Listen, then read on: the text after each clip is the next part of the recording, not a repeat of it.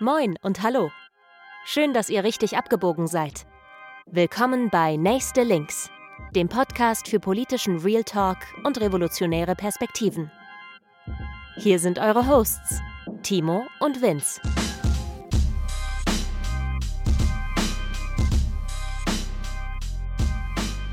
Moin, herzlich willkommen. Wir sind wieder da. Hallo von mir, von Vince. Moin, hallo und Alaf an alle Genossinnen und Genossen und Jecken da draußen.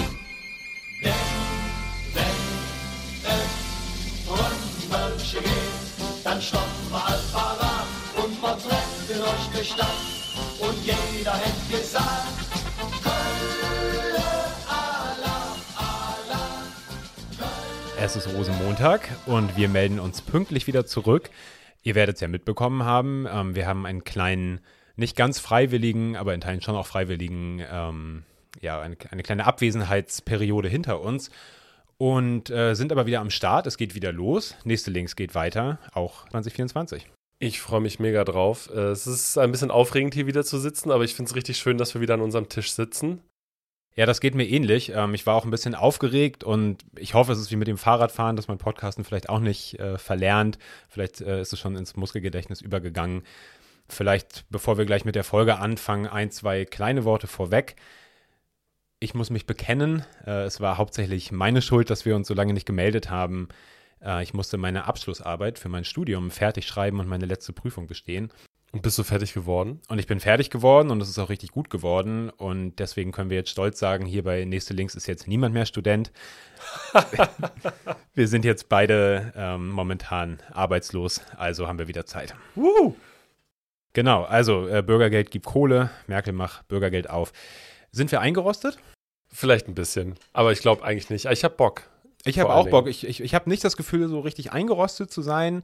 Aber wie du ja eben auch schon gesagt hattest, es ist ein kleines bisschen ungewohnt, wieder hier zu sitzen. Ich freue mich total, dass wir es in Person machen, uns hier nicht online äh, gegenüber sitzen, sondern an gewohnter Stelle, an gewohntem Aufnahmeort. Und äh, genau, einfach wieder, wieder durchstarten können. Yes. Ja, und wir haben ja heute auch ein bisschen was Längeres noch vor uns. Ähm, vielleicht noch zu der Auszeit. Wir haben natürlich äh, uns regelmäßig trotzdem ausgetauscht und ähm, in der Zeit haben uns ja trotzdem Leute geschrieben, ähm, was denn eigentlich so los ist bei uns. Und ich möchte mich oder wir möchten uns ja an der Stelle einmal ganz herzlich dafür bedanken für die lieben Nachfragen von euch, wie es denn um uns steht. Und ja, zwischen ähm, Abschlussarbeit und einfach ein bisschen viel privatem Kuddelmuddel. Wir haben das gelesen, es ist nicht untergegangen und deswegen danke an euch. Ja, das war tatsächlich eine der Sachen, die mich so am meisten gefreut hat jetzt auch in den letzten Wochen. Immer mal wieder aus auch Ecken, wo ich gar nicht damit gerechnet hätte, zu hören, hey, macht ihr noch weiter, was geht? Irgendwie, ich fand das immer total cool. Ja, das, ich meine, wir haben ja auch schon in den letzten, im letzten Jahr, in den letzten Monaten irgendwie viel positives Feedback auch im, im laufenden Podcast-Betrieb gekriegt und auch ein Grund, warum wir überhaupt noch irgendwie hier am Start sind. Aber dann auch gerade zwischendurch zu hören, ey, ihr fehlt vielleicht auch ein bisschen, macht mich mega happy und auch ein bisschen, ja, fast fühlt sich fast ein bisschen an, als hätte man es nicht verdient. Genau, aber wie gesagt, also ich kann mich da Timo nur anschließen. Es ist super, super. Vielen, vielen Dank für auch für die Unterstützung, für die finanzielle Unterstützung. Ähm, also es haben auch zwisch zwischendurch immer noch Leute gespendet, was ich mega super finde. Aber ehrlich gesagt auch richtig viel, richtig viel Freude bei mir einfach über das Interesse. Auf jeden Fall. Äh, die Spenden haben übrigens dazu geführt, dass wir uns eine externe Festplatte anschaffen konnten, wo wir jetzt irgendwie unsere Sachen mal backuppen können. Wie gesagt, man nähert sich das Eichhörnchen. Kleine, äh, kleine Anschaffungen werden hier über Spenden finanziert. Genau, deswegen danke dafür. Ähm, ja, also ich habe in der Zeit gar nicht so viel äh, selber Podcast gehört, wie ich vielleicht gedacht hätte. Ich fand es immer anstrengend, wenn man selber einen Podcast produziert, noch andere Sachen zu hören. Ich habe trotzdem ein bisschen reingehört und ich weiß nicht, also es ist ja auch noch so viel passiert in den letzten paar Monaten. Da, das Fass machen wir auf jeden Fall jetzt nicht auf. Da werden wir sicherlich in den nächsten Wochen und Monaten noch ein paar Sachen aufzuarbeiten und aufzurollen haben, inhaltlich ein bisschen Kommentare zu News und Entwicklungen abzugeben. Klar, das wird ja auch irgendwie unsere weiteren Folgen ein bisschen beeinflussen bestimmt. Und wir haben ja aber auch noch darüber gesprochen, wie wir eigentlich so weitermachen wollen. Kleinigkeiten vielleicht in der Aufnahme oder wann und wie und wo wir aufnehmen verändert und das irgendwie auch noch so ein bisschen anzupassen für uns, zu optimieren etwas. Genau, wir sind, jetzt, wir sind jetzt trotz der Arbeitslosigkeit unter die neoliberalen Self-Optimizer gegangen. Es ist hier alles auf die Minute durchgetaktet ähm, und die KI überlegt sich einen geilen Workflow für uns. Nein, natürlich nicht. Ähm, wir machen das hier weiter alles von Hand. Aber genau, es wird ein paar kleine Änderungen geben. Ich denke mal, das wird man in dieser Folge oder in den nächsten Folgen jetzt noch nicht so hören, aber es sind ein paar Ideen, auch ein paar ja, Erweiterungen, Zusammenarbeiten, was auch immer. Ein paar Sachen ähm, sind in der Pipeline und kommen dann hoffentlich irgendwie in den nächsten Wochen und Monaten. Also es geht nicht nur weiter, sondern es geht vielleicht auch ein bisschen anders und besser weiter. Ich hoffe doch. Ansonsten können wir uns beide körperlicher Gesundheit aktuell erfreuen. Das ist irgendwie gut und wichtig und richtig. Das war auch nicht immer so in den letzten Monaten. Nö, ich hatte ja schon darüber geredet, irgendwie meine Verletzung, die mich auch ein bisschen rausgeworfen hat, aber das ist alles wieder gut verheilt. Ich kann immer noch sabbeln und äh, demnächst sogar auch wieder Vollkontaktsport machen. Yeah. Und äh, meine, meine seelische Verletzung in meiner Depression hat sich auch etwas gebessert und äh, habe da viel Unterstützung auch erfahren. Deswegen, genau, wir sind wieder am Start und haben heute natürlich was Ordentliches für euch vorbereitet. Ja, wir haben was vorbereitet, das färbt jetzt so ein bisschen auf mich ab, weil für heute hast du vor allem was vorbereitet. Das stimmt. Ja, infolge deiner, äh, deines Geburtsortes und äh, deiner, des Ortes deiner Sozialisation, deiner Herkunft sozusagen. Ähm, kannst du uns heute ein bisschen was erzählen oder kannst du mir ein bisschen was erzählen, worüber ich sehr wenig weiß? Ja, Hück rede mal über Kölle.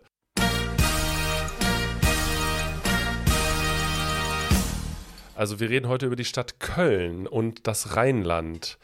Ähm, wie kam es dazu? Äh, tatsächlich war der Aufhänger für mich persönlich, dass äh, vor einiger Zeit, gar nicht so langer Zeit in Köln über 30.000 Menschen auf die Straße gegangen sind, um gegen die AfD und dieses äh, Treffen, was da stattgefunden hat, was durch das Korrektiv, Kollektiv aufgedeckt wurde, äh, zu demonstrieren. Das war das äh, spontane Bündnis gegen Rechts. Und damit war Köln auch eine der ersten großen Städte in Deutschland, wo das stattgefunden hat. Und ich habe mich dann einfach so ein bisschen gefragt, ich kenne ja die Stadt, ich kenne die Leute und dachte so, was ist es denn in dieser Stadt mit den Leuten, dass es manchmal äh, zivilgesellschaftlich da einfach ein bisschen anders funktioniert als eben in anderen Städten. Nur im Vergleich, so die erste Großdemo in Hamburg wurde halt durch die Jusos angemeldet, ne? Und in Köln war es halt äh, einfach ein bürgerliches, freies Bündnis. Ja, und ich meine, Hamburg war ja auch ein Ticken hinterher und in Hamburg war es ja auch dann nochmal sehr stark irgendwie von Regierungsvertreterinnen und so weiter ähm, geprägt bis hin zum Bürgermeister. Mhm. Ja, und wenn man jetzt auch in der Kölner Geschichte ähm, so ein bisschen zurückgeht, man denke an die 2007er Jahre, als die Aufmärsche von Pro Köln mit den Anti-Islamisierungskongressen dort stattfinden sollten, dann entstanden plötzlich äh, ja einfach ganz viele Initiativen. Kein Kölsch für Nazis, die ganze Stadt war dicht, die Taxifahrerinnen haben gestreikt, die KVB, also die Kölner Verkehrsbetriebe, haben gestreikt. Bei dem ersten äh, Kongress hat der Kapitän vom Schiff, auf dem die Nasen da unterwegs waren, gestreikt und den Anker mitten auf dem Rhein gelegt und die Cops mussten mussten die Nazis wegfahren. Ähm, und auch wenn man noch, in, auch noch weiter zurückgeht in die 90er, gab es auch immer einfach ein großes zivilgesellschaftliches Bündnis. Es gibt die Initiativen wie Kein Fädel für Rassismus, also Fädel für Stadtteil. Genau. Und das habe ich zum Anlass genommen, heute eine Storytime für euch vorbereitet zu haben. Ja, ich bin mega hyped, weil ich weiß über Köln gar nicht mal so viel, äh, trotz ja doch äh, meines Hintergrundes ähm, als, als Mensch, der sich viel mit Geschichte beschäftigt, weiß ich tatsächlich über Köln ungefähr, dass es von irgendwelchen Römern gegründet wurde irgendwann mal ähm, und dass der FC daherkommt und dass sie irgendwie diesen komischen Geißbock haben. Aber viel mehr weiß ich ehrlich gesagt nicht. Also ich bin super gespannt. Und wie gesagt, es ist äh, zum Karneval jetzt natürlich auch genau passend. Ich, ich werde übrigens in dieser Folge nicht versuchen, irgendwas auf Kölsch zu sagen oder so. Das, äh, das brauche ich gar nicht probieren. Wunderbar. Also, ähm, mein Vater hat mir dann tatsächlich das Buch Kölner Stammbaum in die Hand gedrückt von Erwin Orival. Das Buch ist 2007 erschienen, ähm, beinhaltet ein paar Worte, die man heute auf jeden Fall nicht mehr benutzt und äh, möchte ich einmal da vorweg sagen. Ähm, trotzdem hat mir das als Quelle sehr gut gedient und freut euch also jetzt auf eine Zeitreise durch 2000 Jahre Migrationsgeschichte. Vorweg noch ganz kurz, ich war selbst überrascht, wie umfangreich diese Stadtgeschichte dann doch ist, wenn man halt auch durch 2000 Jahre irgendwie geht. Man könnte jetzt easy einen Dreiteiler hier draus machen. Ähm, ich werde nicht auf alle Ereignisse eingehen, ich werde nicht alle Personen per Namen nennen. Und äh, ich werde auch, auch, nicht im Detail darauf eingehen, was St. Martin, der heilige Gerion oder 11.000 Jungfrauen unter anderem mit der Stadt zu tun haben. Manche KölnerInnen werden mich jetzt vielleicht dafür schelten, es tut mir leid, äh, liebe Genossinnen und Genossen. Ähm, aber ich werde so gut es geht einfach chronologisch vorgehen und äh, habe auch versucht, das Ganze trotzdem ein bisschen unterhaltsam zu machen. Ja, ich bin total gespannt und äh, wenn ihr Kritik an der Folge habt, dann meldet euch bei Timo, weil ich kann nichts dafür. So machen wir das. Also, Colonia Claudia Ara Agrippinensium oder auch die nördlichste Stadt Italiens, heute bekannt als Köln. Eine Zeitreise. Um 58 vor unserer Zeitrechnung lebten im Großraum der Kölner Bucht und der Eifel, also vom heutigen Holland bis eben zum Rhein, äh, das Volk der Eburonen. Linksrheinisch war alles unter Julius Gaius Caesar römisch besetzt, rechtsrheinisch lebten andere germanische Stämme. Und die imperiale Weltordnung der Römer ähm, wurde ja allen eroberten Gebieten aufgezwängt, äh, wenn man nicht gerade geplündert oder versklavt werden wollte. Manchmal passiert es ja trotzdem. Ähm, und zu dieser Zeit äh, trieb äh, Caesar äh, den Krieg gegen die in Holland, also im heutigen Holland ansässigen Menapia und äh, Trevera an der Küll in der Südeifel voran und ähm, trieb auch andere Germanenstämme wieder rechts über den Rhein rüber. Das waren dann die Sugambra, Usipeter und Tenctera und wie sie alle hießen. Diese Kölner Bucht, von der wir heute also sprechen, war umzingelt von römischen Legionen und so mussten sich eben auch die Eburonen, die dort lebten, ähm, beugen und ergeben. Hatten Sie keinen Zaubertrank? Es war, es war nicht das magische Dorf, aber sie hatten Volkshelden, auf die wir gleich zu sprechen kommen. Ich fange übrigens so früh in der Geschichte an, weil es doch ähm, erstaunlich ist, was da noch alles so passiert ist und wie ähm, das eigentlich mit der Gründung dieser Stadt zusammenhängt. Nämlich, äh, im Sommer 55 vor unserer Zeit ähm, ist die Ernte sehr schlecht ausgefallen und ein kalter germanischer Winter stand bevor. Ähm, und die Frage war natürlich, wie all diese Legionen versorgt werden sollten. Ähm, wir wissen das, weil die römischen Schreiberlinge damals äh, schon sehr gut Buch geführt haben. Also wir reden hier natürlich von Siegerquellen. Äh, wir haben jetzt hier vor allen Dingen irgendwie äh, römische Beamte, die das aufgeschrieben haben. Ja, vielen Dank an die Sammel- und Dokumentationswut aller historischer und aktueller Empires, die es so gibt. Ähm, ja, nicht immer äh, mit dem Gedanken an spätere Generationen aufgeschrieben, aber ja, wir profitieren doch äh, stark davon, trotz aller Kritik an diesen Quellen. Ja, denn wir wissen äh, ziemlich exakt dann dadurch, was teilweise passiert ist. In dem Fall ist es nämlich so, dass die stationierten Legionen aufgeteilt wurden und in verschiedene Regionen geschickt worden. Und ungefähr 9000 Mann starke Legion wurde halt in der Kölner Bucht bei den Eburonen stationiert. Ja, und was in diesem Winter folgt, ist dann die kurze Geschichte rheinischer Helden ähm, und die dann mit der Erfindung der Militärstrategie der verbrannten Erde und einem Genozid leider ihr unrühmliches Ende fand. Der Stammesführer der Eburonen, Ambiorix, nahm nämlich die Gelegenheit der zerstreuten römischen Truppen wahr und rief zum bewaffneten Aufstand äh, gegen die Besatzer auf. Und in einer Mischung aus Guerillataktik und gezielten Falschimmerz- äh, und gezielten Falschinformationen, so hielten es die römischen Schreiber fest, trieb er die Legionen aus ihren Lagern heraus und in Hinterhalte. Fast alle dieser 9000 Legionäre mussten bei diesem Angriff ihr Leben lassen und Ambiorix hatte quasi alle Besatzungstruppen äh, der Kölner Bucht vernichtet.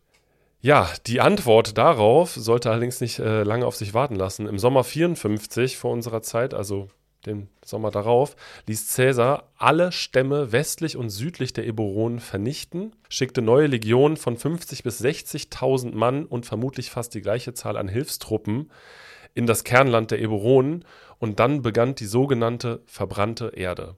Alle Dörfer wurden niedergebrannt, alle BewohnerInnen getötet und vertrieben, alles an Lebensmitteln geplündert, die letzten, die äh, sich verstecken konnten, verhungerten und damit war das Volk der Eburonen quasi aus der Geschichte getilgt. Also die letzten Zeugnisse sind wirklich eigentlich nur militärische, römische Militärberichte, die noch von dieser, ja, von diesem Stamm zeugen. Das ist ganz schön heftig. Ja, das ist krass. Also so, wer sich den Begriff verbrannte Erde oder wer den vielleicht schon mal gehört hat, ähm, das ist ja vor allem dann bekannt geworden durch Napoleon bei seinem Rückzug aus, aus Russland und vor allem dann auch ja aus demselben Gebiet den Rückzug der, der Wehrmacht aus der Sowjetunion.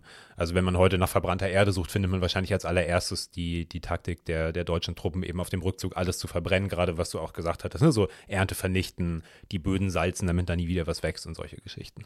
Genau, äh, die Taktik ist leider nur schon echt, äh, ja, 2000 Jahre alt. Ist ja auch naheliegend. Ja, und Ambiorix ist äh, damit 63 äh, Jahre vor Vercingetorix und der Schlacht um den Teutoburger Wald, also der erste geschichtlich bekannte germanische Widerstandskämpfer äh, seiner Art. Auch er ist äh, dem Ganzen natürlich zu Opfer gefallen.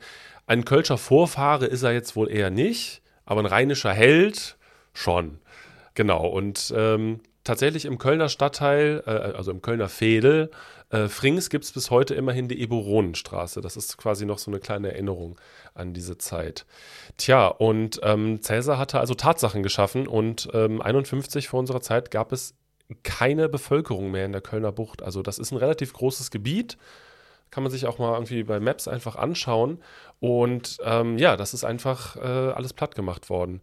Und somit muss die Geschichte der Kölner, die jetzt folgt, auch eine Immigrationsgeschichte sein. Klar, weil da war ja niemand mehr. Da war niemand mehr. Und so kamen sie vor allen Dingen aus dem Süden, also Rom.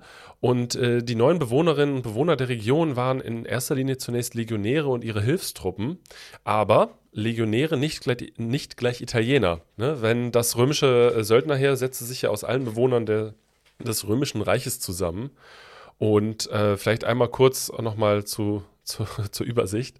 Zur Zeit, äh, zu dieser Zeit umfasste das Römische Reich die heutigen Gebiete Spaniens, Frankreichs, mit Ausnahme eines gallischen Dorfes, Belgiens, Hollands, Westen, äh, Ägypten, die Küste der Balkanstaaten, Griechenland und der westlichen Türkei bis nach Syrien. Das ist Wahnsinn. Also wer sein Asterix gelesen hat oder mit Rome Total War aufgewachsen ist, ist heute klar im Vorteil. Richtig. Ähm, Caesar war ähm, der Verwalter Spaniens, Frankreichs und des norditalienischen Po-Gebiets und äh, unter ihm dienten also überwiegend ausgehobene romanisierte Kelten aus der Region der nördlichen italienischen Alpen. Und tatsächlich gab es dann ein paar Jahre später ähm, einen neuen Kolonisierungsplan und neue Ackerbaugesetze. Das war dann um 59. Und das äh, schuf dann die Voraussetzung für die Besiedlung äh, neuer Gebiete. Und die ersten SiedlerInnen, also nicht nur die Stationierten, sondern die ersten Leute, die gesiedelt haben, waren dann äh, in der Regel Veteranen und ihre Familien und Gefolgschaften der römischen Armee. Wieder, wer Asterix gelesen hat, es gibt den Band, ich weiß gerade nicht mehr welcher das ist, ähm, wo den, den Legionären dann nach 20 Jahren Dienst die Honoria Missio, Missio äh, verliehen wird. Das war ja einer der Ideen, eben, wenn du dich für 20 Jahre verpflichtest, kriegst du danach ein Stück Land. Einer genau. der Gründe auch für den, für den ich glaube, für den Niedergang der Römischen Republik zum, beim, beim Wechsel zum Kaiserreich dann. Oh, okay, spannend. Ja, und äh, damit waren die ersten potenziellen Kölner und Kölnerinnen Immigranten und vermutlich äh, Veteranen aus verschiedenen italienischen Provinzen, keltischen Stämmen sowie Iberer, Gallier und Aquintianer und äh, Belgier.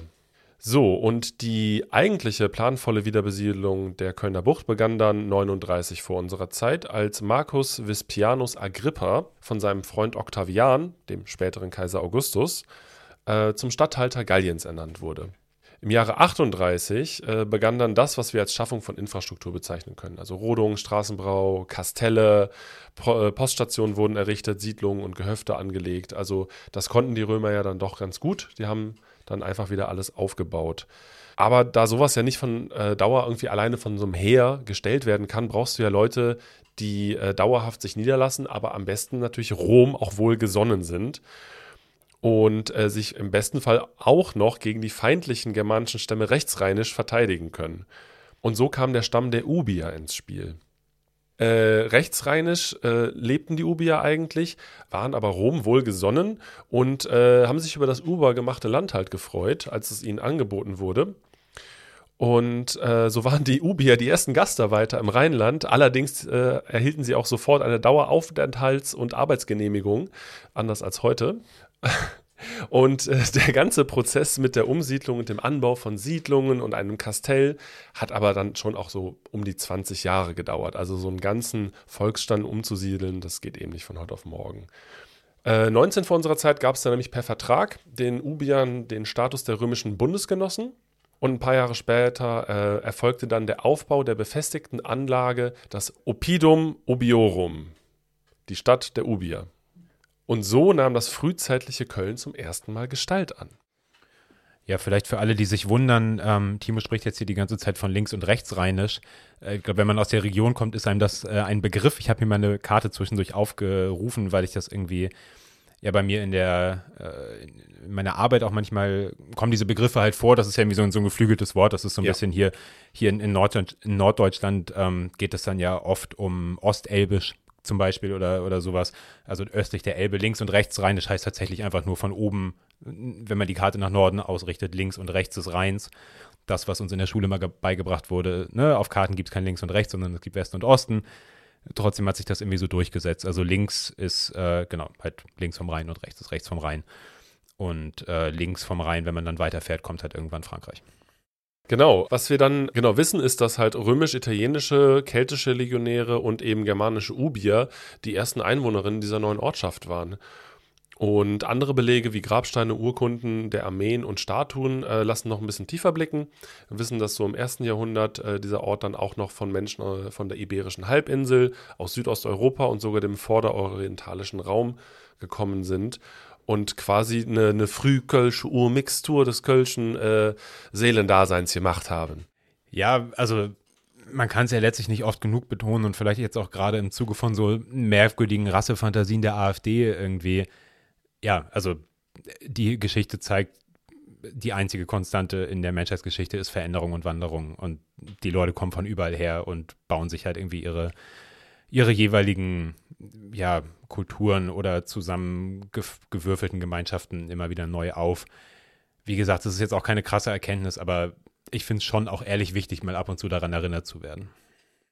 Und die haben ja auch zum Beispiel alle koexistiert. Ne? Da, da, sind verschiedene kulturelle Kreise aufeinander gestoßen, da sind Glaubensrichtungen aufeinander gestoßen. Da gehe ich auch gleich nochmal drauf ein.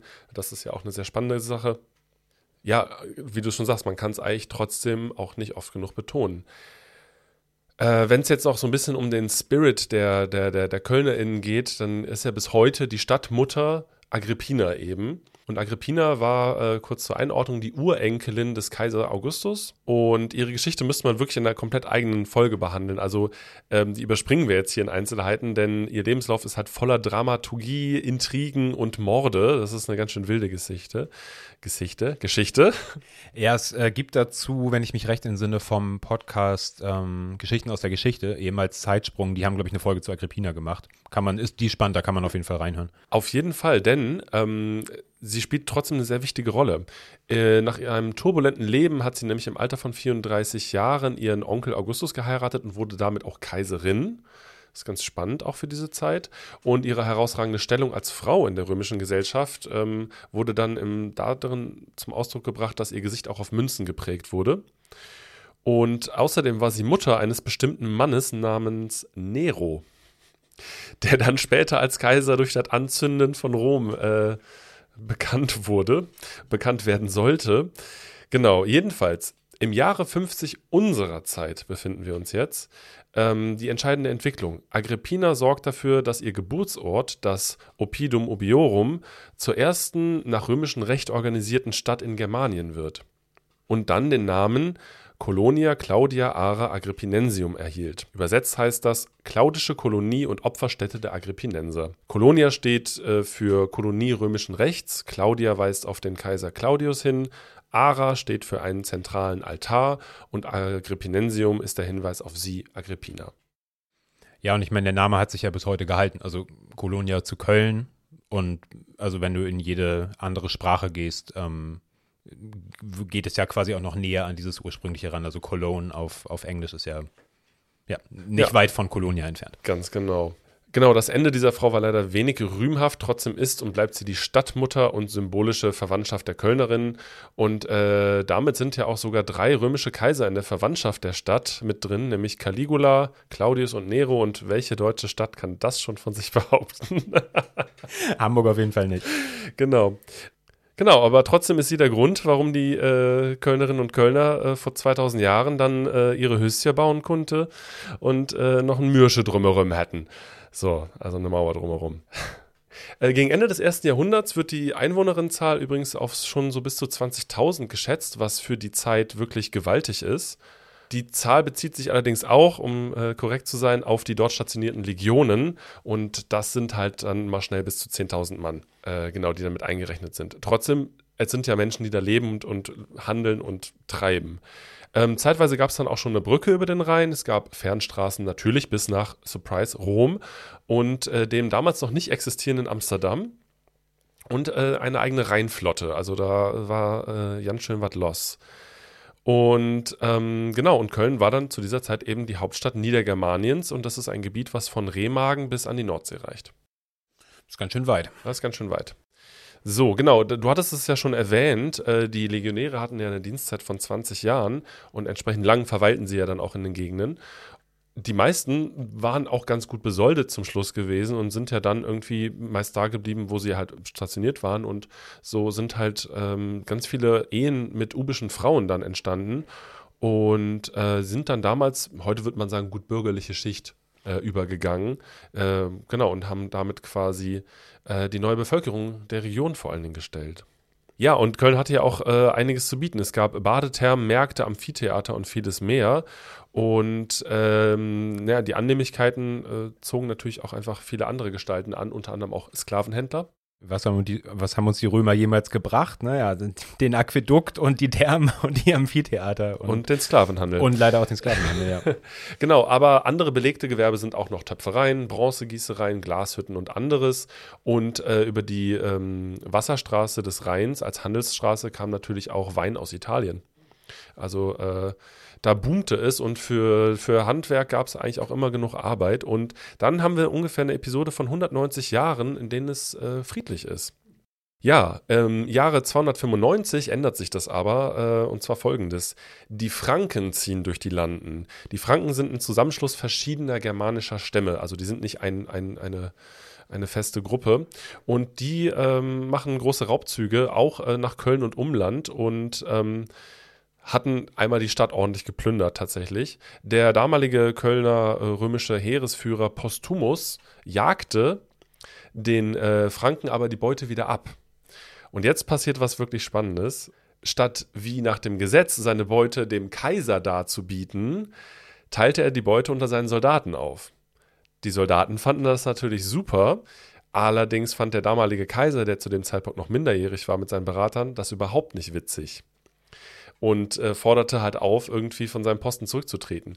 Die Soldaten Postumus wiederum fanden das wiederum nicht so lustig und riefen dann ihren Heeresführer zum Gegenkaiser aus und entledigten sich dem Rivalen via Mord. Ja, geil, love it. Also, ich meine, ich bin kein, ich bin leider kein Althistoriker geworden, aber dieses Phänomen im, im antiken Rom, ähm, dass du als Heerführer mehr oder weniger deinen Soldaten gegenüber eher verpflichtet warst als irgendwie deinem, deinem Kaiser. Natürlich in Abstufung, aber grundsätzlich. Das ist, ich finde es super spannend, weil ja letztlich Cäsar auch darüber Kaiser geworden ist, dass er halt ein so beliebter Feldherr war und einfach die Truppen stellen konnte, um dann irgendwie die Stadt, ähm, also Rom einzunehmen. Und da jetzt ja offenbar auch, ne? Also dieses auch spontan mal eben dein Du zum Imperator auszurufen, so war ja durchaus ein verbreitetes äh, Ding und alles, alles, was in Richtung Gegenkaiser, gegen Papst und sowas geht, ist äh, love it. Es wird vor allen Dingen auch wirklich besser. Ne? Also Postumus ruft dann das gallische Sonderreich aus, welches sich über den germanischen Raum, über Gallien, Britannien und Spanien erstreckte. Und Köln war plötzlich. Ganz, ganz kleiner Bereich. Nur mal so. ebenso. Und Köln war plötzlich Hauptstadt eines Gegenkaisers und einem von Rom unabhängigen Reiches. Das Ganze hat aber nur 15 Jahre gehalten. Schade, wenn sie länger durchgehalten hätten, dann irgendwie, weiß ich nicht, hätten wir nie nach Bonn oder Berlin fahren müssen, sondern könnten jetzt in Köln irgendwie den, den Bundestag bestaunen. Das ist schon abgefallen, genau. Und dann, genau, aber im Jahre 274 unterwarf sich der zweite Gegenkaiser dann äh, Tetricus, äh, hieß der, dann dem Kaiser Aurelian und das Sonderreich wurde dann wieder ins, Imper äh, ins römische Imperium eingegliedert. Äh, buh. Aber äh, geiler, geiler Move, für 15 Jahre einfach mal ein Sonderreich ausrufen. Ähm, ich wild. Ja, ich finde es wirklich wild. Ja, machen wir nochmal einen kleinen Themensprung und sprechen mal über Religion, Glaube und die entsprechenden Gebäude dazu. Nun waren die Kölner ja schlau genug, im Mittelalter den Dom direkt neben dem Hauptbahnhof zu bauen, damit die Touristen direkt was zu luren haben. Digga, das ist vorausgedacht. Ja, okay, kleiner Joke, der geht auf den, äh, auf den Poetry Slammer Quichotte zurück. Shoutout an ihn. Ähm, nein, Spaß beiseite. Also, was heute der Dom ist, war zu römischer Zeit die, der, der Ara Ubiorum, also der Altar der Ubier und damit auch äh, der Zentralaltar und das größte Heiligtum der Provinz Germania. War der an derselben Stelle, wo der Dom heute steht? Tatsächlich wohl, ja, angeblich, ja. Und ähm, außerdem verehrte man in der Stadt Roma, also die weibliche Verkörperung der Stadt Roms, äh, den vergöttlichten Kaiser Augustus, die Götter Mars und Merkur und das äh, oder die Göttertrias Jupiter, Juno und Minerva hatten auch einen eigenen Tempel. Das war dann das Kölsche Kapitol. Und ähm, ja, das war erstmal so das, was so los war. Und jetzt kommen wir wieder zu einem interessanten Punkt, weil wir da später auch nochmal zukommen werden. Äh, um neun, äh, neun, im Jahre neun unserer Zeit, Entschuldigung, war der Oberpriester für den Staatstempel Germane und kam vom Stamm der Cherusker und war also nicht aus den Reihen der rheinisch-römischen Bevölkerung, sondern eben aus dem Osten. Und die hatten halt noch germanische Glaubensvorstellungen ist ja für Deutschland, also die, die Cherusker sind ja auch nicht unbedeutend dann später mit Arminius, irgendwie Herman, Herman the German, ähm, kommt ja genau daher. Genau, und der Priester selbst war römischer Staatsbürger äh, und hieß Sigismund und war der Sohn des äh, Cherusker-Fürsten Segestes. Ja, also Mitglied jenes Stammes, der im gleichen Jahr unter dem wohl berühmtesten germanischen Widerstandskämpfer, Armin der Cherusker, äh, die Legion des Varus in der Schlacht vom Teutoburger Wald äh, besiegte. Und als die Nachricht der Niederlage äh, sich verbreitete, verließ dann auch Sigismund in ziviler Kleidung wohl klammheimlich die Stadt und kehrte zu seinem Stamm zurück. Schlau gemacht. Ja, aber ihn als Oberpriester einzusetzen, ist halt irgendwie ein politisch ziemlich geschickter Move. Einerseits Einbindung von äh, im römischen Sinn Ungläubigen äh, in die Kulte der Zeit von damals Kaiser Augustus und andererseits äh, die Respektbezeugung von äh, nicht-römischen Glaubensvorstellungen. Also das war einfach ein politisch strategisch kluger Move. Klingt nach so einem klassischen Teile- und Herrsche-Playbook von irgendwie, wir übernehmen hier die lokalen Eliten Voll. und binden sie ein. Genau. Verschiedene Quellen sprechen übrigens davon, dass aber in Köln ungefähr 40 verschiedene römische Gottheiten verehrt wurden. Da war ja auch äh, glaubenstechnisch richtig viel los. Was ich spannend finde, und da würde ich irgendwann anders gerne mal ein bisschen mehr reinlesen, innerhalb der Legionäre hatten orientalische Kulte aber wohl ähm, einen hohen Kurs. Weil natürlich äh, der Einfluss eben ja bis Syrien und über Ägypten ähm, kam. Und äh, tatsächlich äh, gab es aber auch schon frühchristliche Einflüsse und eben noch die germanischen und ägyptischen Glaubensvorstellungen waren relativ stark präsent. Und all das war dann Bestandteil der Kultur des äh, frührömischen Kölns quasi. Und ähm, also was ich noch in dem Buch gelesen hatte, war, die, die Legionäre hatten in ihren Lagern eigene Kultstätten aufgebaut, um ihren Kulten da nachzugehen und hatten relativ wenig teilweise mit den Tempeln der römischen Gottheiten zu tun. Spannend.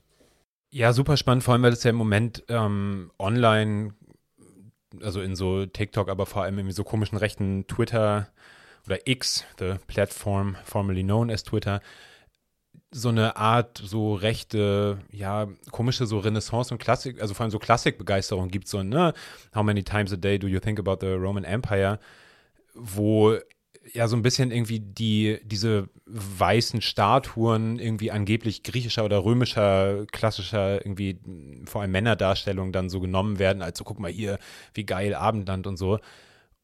Und ja, also wie gesagt, auch, auch da sind wir jetzt nicht die Ersten, die drauf kommen, aber, aber wie wichtig das ist, dann irgendwie halt auch zu sehen, keine Ahnung, Digga, in Köln stehen irgendwelche Leute und beten zu, was weiß ich wem, meinetwegen Horus oder so. Und zwar nicht irgendwie vorgestern haben sie da irgendwie Minarett gebaut, sondern halt im Jahre 9 unserer Zeitrechnung. Ja, und also multikulturell im wahrsten Sinne des Wortes, multispirituell und äh, es war ja auch logistisch gar nicht anders machbar. Also diese Söldnerheere der Römer, das muss man sich ja mal reinziehen, dass also wenn du ein, ein Imperium in der Größe hast und mal eben 50.000 Mann in die eine Richtung schickst, die kamen von überall her und die haben alle ihre eigenen Sachen mitgebracht und die mussten sich arrangieren.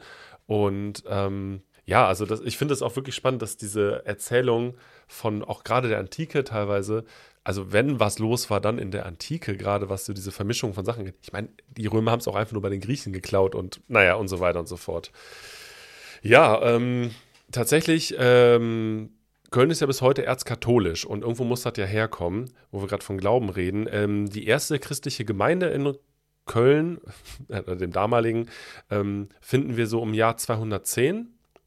Und äh, die waren aber nicht besonders toleriert, war ja auch im Römischen Reich anfangs ähm, eine verfolgte Gruppe. Und tatsächlich äh, erließ dann erst im Jahre 312 der Kaiser Konstantin den so lang, äh, sogenannten Mailänder Edikt, äh, was dann allen Christen im Römischen Reich Glaubensfreiheit gewährte. Konstantin war der, der auch konvertiert ist selber, oder? Also genau, Konstantin Kaiser? war vorher selbst zum Christ geworden und hatte Rom im Jahre 312 auch selbst erobert. Und genau, ähm, und so kam das dann halt. Und tatsächlich bekam Köln dann auch ein paar Jahre später den ersten eigenen Bischof. Also das ist dann relativ rasant gestiegen. Denn äh, 354 verfügte der Kaiser dann nämlich über die Schließung aller nichtchristlichen Kultstätten. Und 392 wurde unter Te Kaiser Theodosius äh, das Christentum dann auch zur Staatsreligion ernannt. Genau, das hat dann irgendwie so knappe 100 Jahre gedauert, von so frühchristlichen bis zur Staatsreligion äh, Gemeinden. Genau. Aber äh, wir haben auch schon jüdisches Leben in Köln zu der Zeit. Und aus vatikanischen Quellen äh, weiß man, dass es um 321 auch die erste jüdische Gemeinschaft in Köln äh, gab. Die Quelle ist ein Erlass des Kaiser Konstantin, die besagt oder der besagt, dass Menschen jüdischen Glaubens ebenfalls gestattet ist, in den Stadtrat berufen zu werden. So. Das heißt, es muss welche gegeben haben. Genau. Und ähm, das ist wohl auch einer der frühesten historischen Belege für jüdische Niederlassungen in Mitteleuropa und vermutlich Beleg für die älteste jüdische Siedlung nördlich der Alpen. Das ist irgendwie so, also ich meine, gut, das ist auch echt früh. Und ähm, Ausgrabungen zeigen auch, also das ist dann ein bisschen später, dass um das Jahr 1200, also wir machen jetzt äh, kurz einen Sprung, ähm, eine Synagoge, eine Mikwe, also das Ritualbad, Badestuben, Bäckerei und ein Tanzhaus sowie ein Hospiz im jüdischen Viertel existierten. Ähm, das Viertel wurde 1183 der jüdischen Bevölkerung ähm, vom Erzbischof zugewiesen als eigenes Viertel. Und das Ritualbad ist in Köln heute noch zu besichtigen, äh, also ausgegraben. Äh, es ist mit einer Pyramide aus Glas bedeckt und steht vorm Rathaus. Kann man mal vorbeigehen. Genau, und andere Quellen zeigen auch irgendwie, also die waren ja noch relativ akribisch im Aufschreiben, äh, dass es irgendwie 1130 schon 26 Häuser im Besitz von jüdischen Familien gab und ähm, sie damit aber auch zur bürgerlichen Schicht eben gehörten und auch Spießbürger sogenannte waren und wie alle anderen auch äh, zur Verteidigung der Stadt beitrugen. Äh, ganz kurz, Spießbürger habe ich jetzt auch nochmal neu gelernt.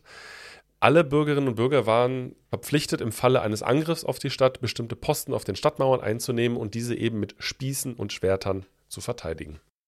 Ja, lustig, wo das dann so herkommt, ne? Also dieses, irgendwie dieser Spießerbegriff. Ähm, ich, ja, auch ein klassisches Ding von vergesse ich auch jedes Mal wieder, Ja. wo es eigentlich seine Herkunft hatte.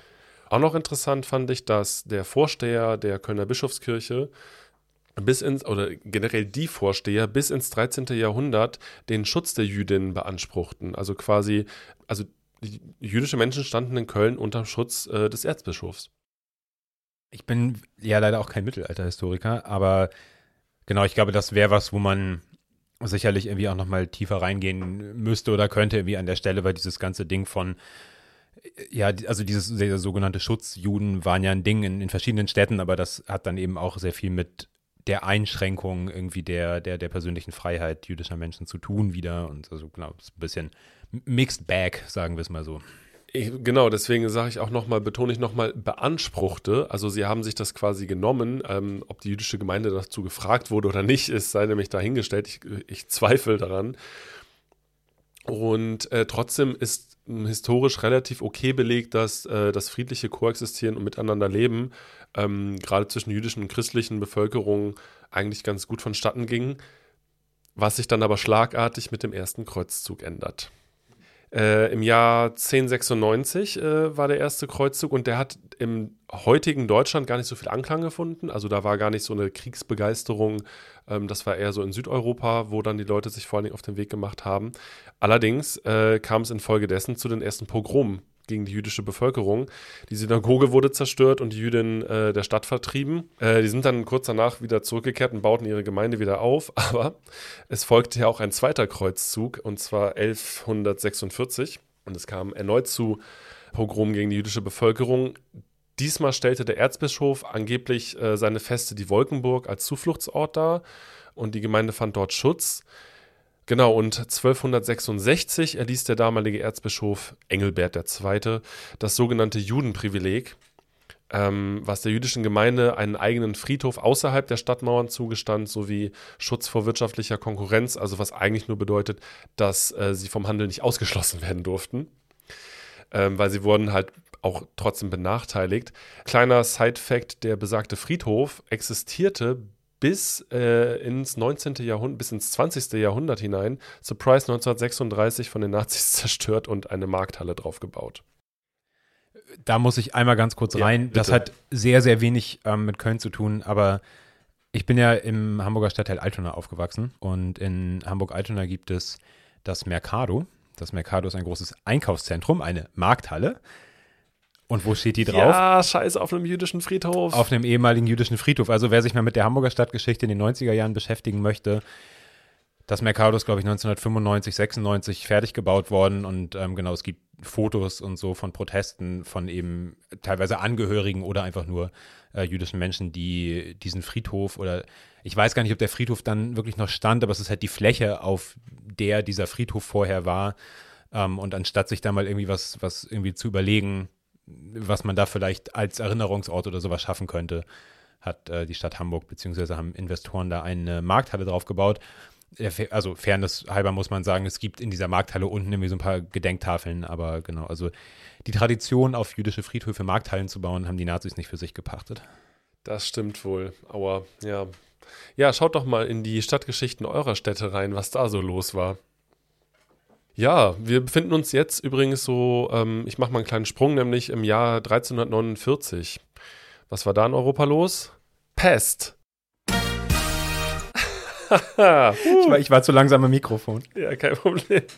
Ja, Ursachen waren mangelnde Hygiene und ähm, die Transporteure der Viren waren Ratten. Die Ratten selbst haben damit nichts zu tun, lass die Ratten in Ruhe. Sondern der Rattenfloh. Der Rattenfloh hat Richtig. auf der Ratte gewohnt und dann den Mensch gebissen. Ja. Und es gab so viele Tote, dass man sie namentlich nicht mehr erfasste und sie am Ende auch einfach mit Hab und Gut einfach verbrannt hat. Zuerst wurde es als Strafe Gottes abgetan, weil man ja ein ungebildeter Haufen Leute war gefühlt. Ja, Sünder ähm, vor allem, ne? Also ich, vor allem halt irgendwie auf, wir haben uns halt versündigt und deswegen gibt es jetzt die Strafe so. Ja, aber äh, dafür gibt es ja dann auch den Sündenbock und der wurde gefunden und es waren vor allen Dingen wieder jüdische Menschen. Interessanterweise in den jüdischen Gemeinschaften war die Pest nicht ganz so präsent. Und das liegt ganz einfach daran, dass sie Reinigkeitsrituale in ihrem Glauben haben und Reinigkeitsvorschriften dementsprechend haben und die einfach ein bisschen, doof gesagt, sauberer gelebt haben als der Rest der Bevölkerung. Ich finde bei der Pest ganz interessant, da gibt es ja so, so, ein paar Geschichten, auch zum Beispiel, dass Leute Häuser ausgeräuchert haben, weil sie irgendwie dachten, das vertreibt dann die bösen Gerüche und Miasmen, die irgendwie aus dem Boden kommen. Und das hat tatsächlich geholfen, weil das halt diese Flühe vertrieben hat. Aber das haben die Leute nicht gecheckt. Also ich glaube, ja. in der Zeit gibt es halt viel so Korrelationen zwischen, ja, du hast ja halt irgendwie die, keine Ahnung, die Hände gewaschen aus einem anderen Grund, aber irgendwie hat es dir ja. dann trotzdem medizinisch auch was gebracht. Tatsächlich hat ja die Pest auch ein Drittel der gesamten europäischen Bevölkerung dahin gerafft. Das ist ja wirklich heftig. Und aus dieser Zeit stammt aber leider auch die antisemitische Hetze. Die Juden hätten die Brunnen vergiftet. Auch an der Stelle auch wieder so Korrelation. Wir befinden uns ja in einer Zeit, wo es eben nicht mehr die römischen Aquädukte so richtig vorhanden gibt, sondern die Leute äh, schütten ihren Unrat in die Kanäle neben ihren Häusern. Äh, in dem Buch wurde auch mal so ein bisschen äh, satirisch oder sarkastisch kurz geschrieben, naja, ab und zu gab es ja mal ein Hochwasser am Rhein, das hat dann die Gassen wieder irgendwie sauber und leer gespült.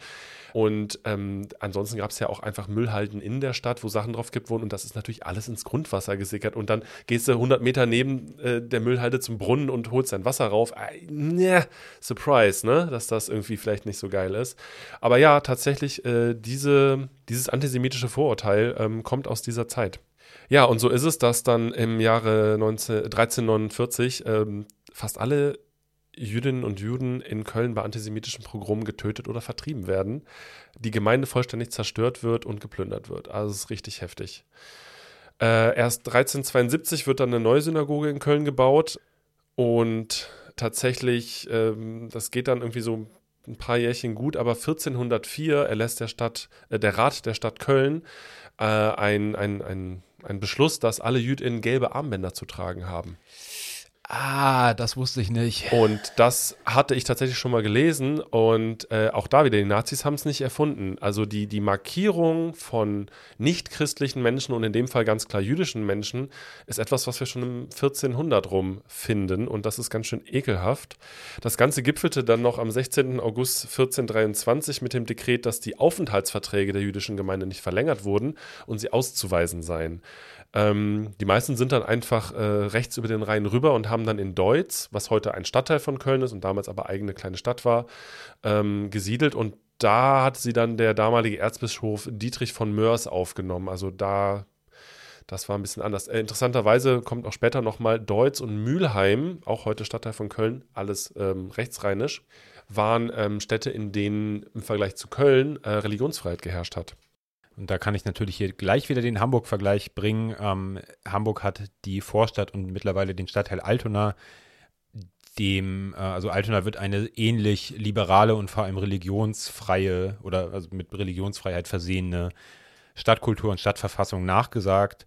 Und äh, symbolisch drückt sich das immer sehr schön darin aus, dass Hamburg und Altona sehr ähnliche Stadtwappen haben und bei Altona sind die Tore aber offen. Also es ist beides eine Burg und ähm, im Falle von Altona sind die Tore dieser Burg auf dem Wappen eben geöffnet, als ich habe keine Ahnung, ob das wirklich damit zu tun hat, aber ne, so symbolisch für irgendwie, hier könnt ihr halt hinkommen. Und das war tatsächlich ein Ding. Also, das war in, in Hamburg nicht, nicht, eh, nicht, nicht ganz unähnlich, dass sich so verfolgte Gruppen, ich glaube, so später auch so Hugenotten und irgendwie wer auch immer, ähm, dann halt vorwiegend in, in Altona angesiedelt haben und eben, eben nicht in Hamburg, weil es tatsächlich einfach andere Gesetze gerade zur Religionsfreiheit gab. Schönes Detail mit den Toren trotzdem. Ja. Ja, da berufen sich Linke in Altona bis heute drauf. Geil.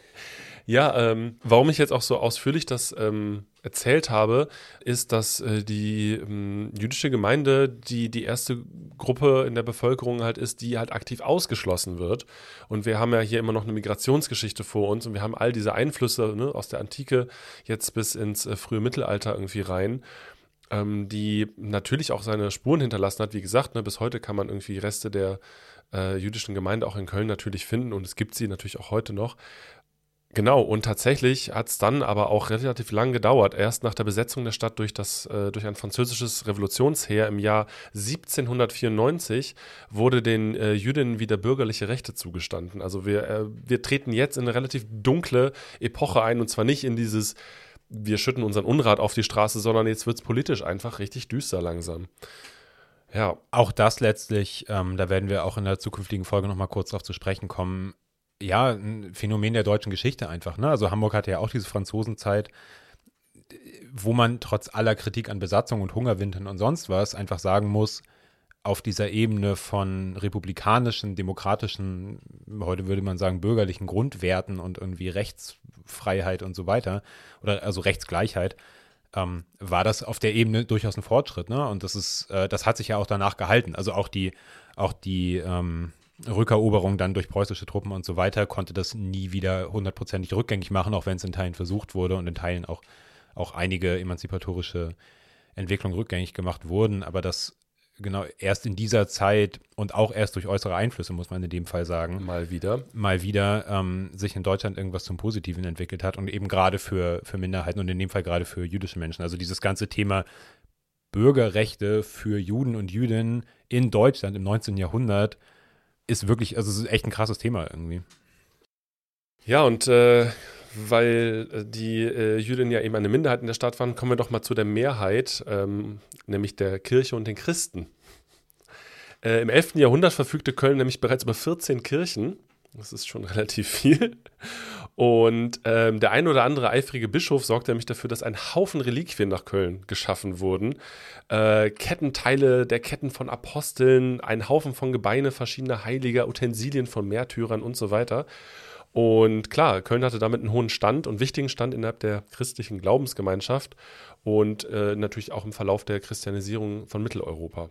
Am Ende lagen dann im Zweifel auch noch die Fußnägel von Jesus. Also wenn du, wenn du mal rumläufst, ja, ich will jetzt auch nicht oder die Vorhaut oder so. Nee, wenn du es mal, also wenn du mal rumläufst irgendwie, dann müssen all diese Heiligen und Apostel irgendwie 27 Finger und 30 Zehen gehabt haben, so, so viele wie davon dann irgendwo auftauchen. Ja, pass auf. Ähm, die Kölner Geschäftsleute hatten nämlich eine pfiffige Idee und es gab äh, einen regen Handel mit weiblichen Reliquienbüsten, der mit großen Brüsten dargestellt wurden und schön ausgemalt waren, äh, gefüllt mit angeblichen Knochen von Jungfrauen und anderen Märtyrern der Stadt Köln.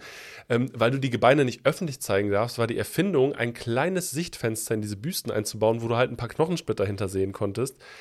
Also es sind tatsächlich bis heute, glaube ich, über 6000 Stück erhalten von diesen kleinen Büsten und es müssen in die Zehntausende gegangen sein. Also das war so ein, das war halt der Nippes und Tünnes des Touri-Stands. Ne? Die ganzen Pilger kommen nach Köln und sagen, oh ja, ich brauche so eine Büste.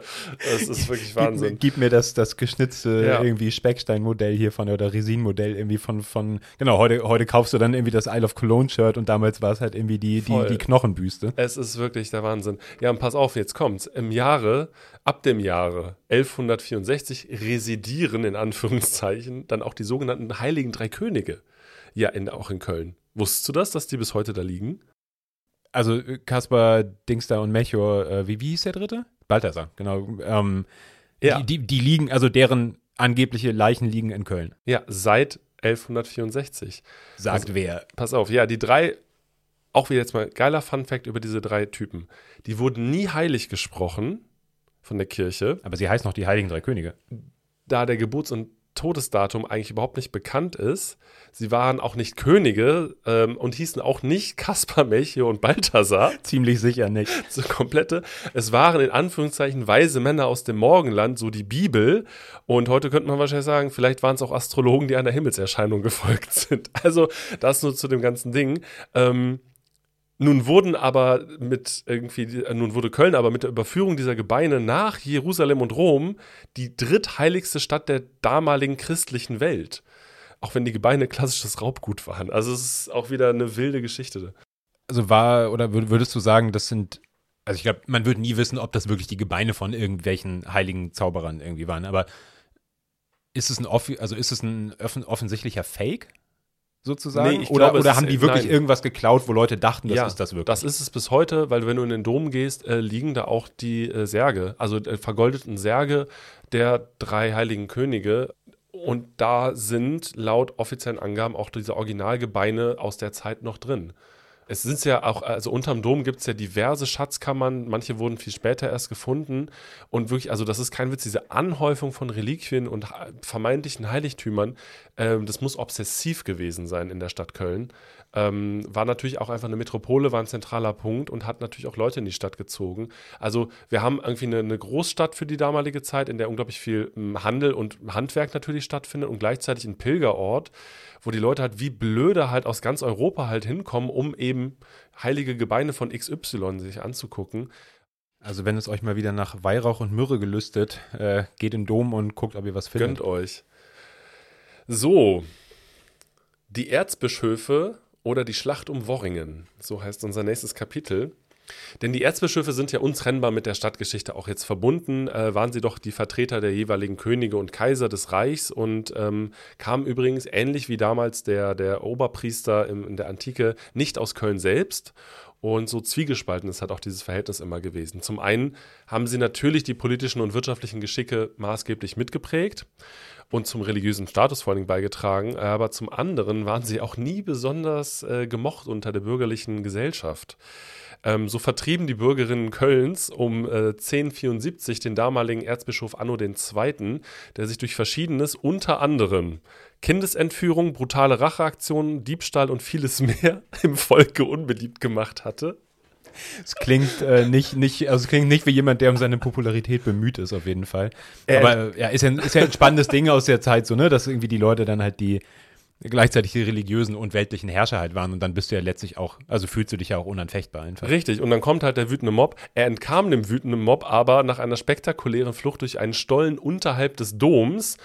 Der ist bis heute zu besichtigen, dieser Stollen, äh, und kam allerdings dann mit einem äh, Heer aus Neuss, der Stadt Neuss, zurück und ließ die Stadt plündern. Digga, du bist Erzbischof in der Stadt, die vertreiben dich und dann sagst du, plündert sie. Das Ja, ist- da- damit, damit wirst du im Zweifel danach noch beliebter. Aber zeigt eben auch, dass es in der Zeit nur bedingt notwendig war, beliebt in der Bevölkerung zu sein, beziehungsweise du musstest deine Macht halt nicht auf populäre Zustimmung bauen, sondern sie war halt von Gott und im Zweifel halt mit Soldaten durchzusetzen. Richtig. Die Geschichte zeigt uns aber auch, dass die Kölnerinnen äh, sich dann doch als sehr selbstbewusste Bürgerinnen verstanden und äh, den hochherrschaftlichen Familien gerne mal die Zähne zeigten. Und so geht der Aufstand gegen den tyrannischen Anno II. auch als in Anführungszeichen erste Kölsche Revolution in die Geschichte ein.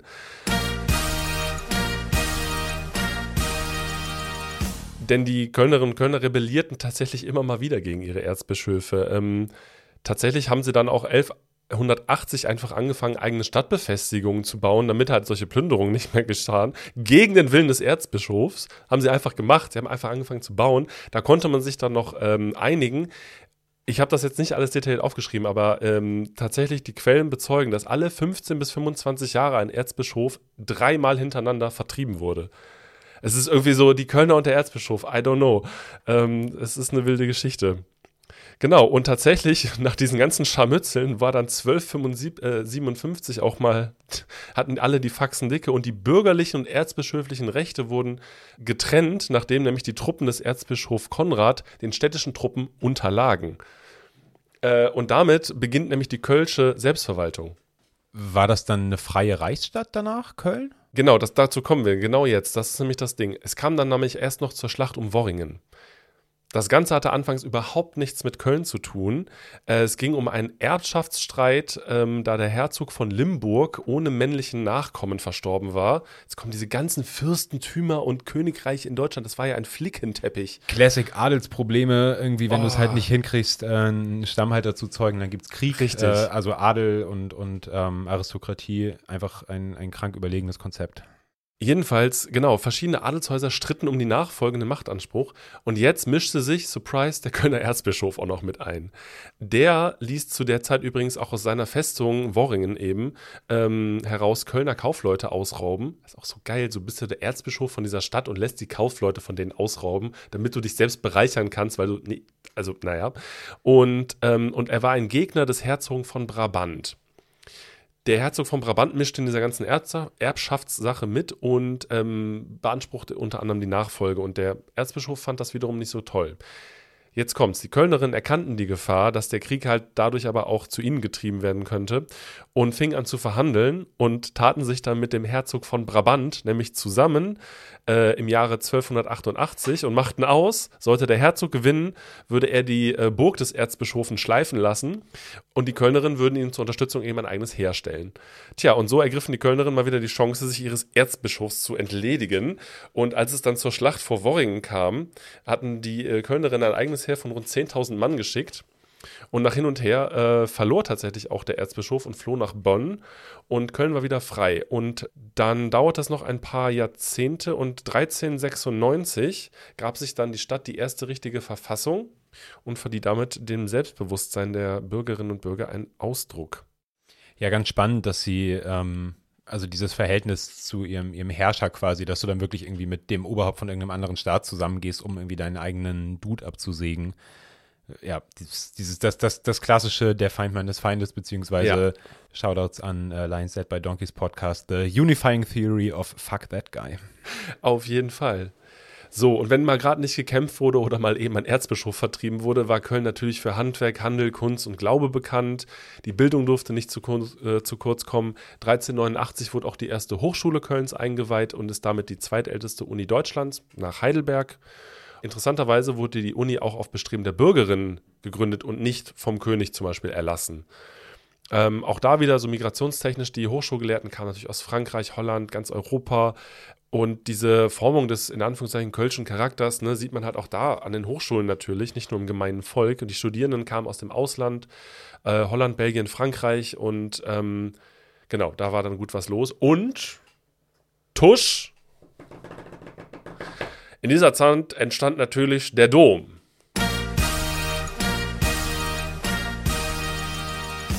Und der ist ja bis heute äh, das Einzige, was ich aus Köln kenne, äh, auf jeden Fall. Wie gesagt, neben diesem komischen Geißbock. Genau, ein paar Sätze noch zum Dom natürlich. Äh, wie könnte ich über Köln reden, ohne über den Dom zu reden? Ist das nicht so, wenn er fertig ist, geht die Welt unter? Wenn er fertig gebaut wird? Das ist doch irgendwie so, die, wenn, wenn am Dom nicht mehr gebaut wird, dann kommt die Apokalypse oder so, weil das irgendwie einfach eine Baustelle ja. seit immer schon ist. Würde ich auf jeden Fall mitgehen. Der erste Baumeister des Doms war Meister Gerhard von Rühle, äh, der in Frankreich gelernt hatte und den Dom eben nach einem gotischen Stil entwarf.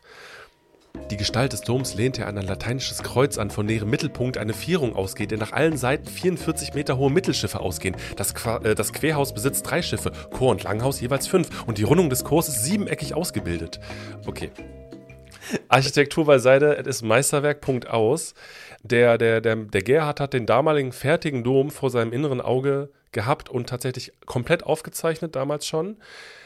Den fertigen Bau konnten die Kölnerinnen aber erst 632 Jahre später, am 15. Oktober 1880, dem Tag der letzten Steinsetzung, bewundern.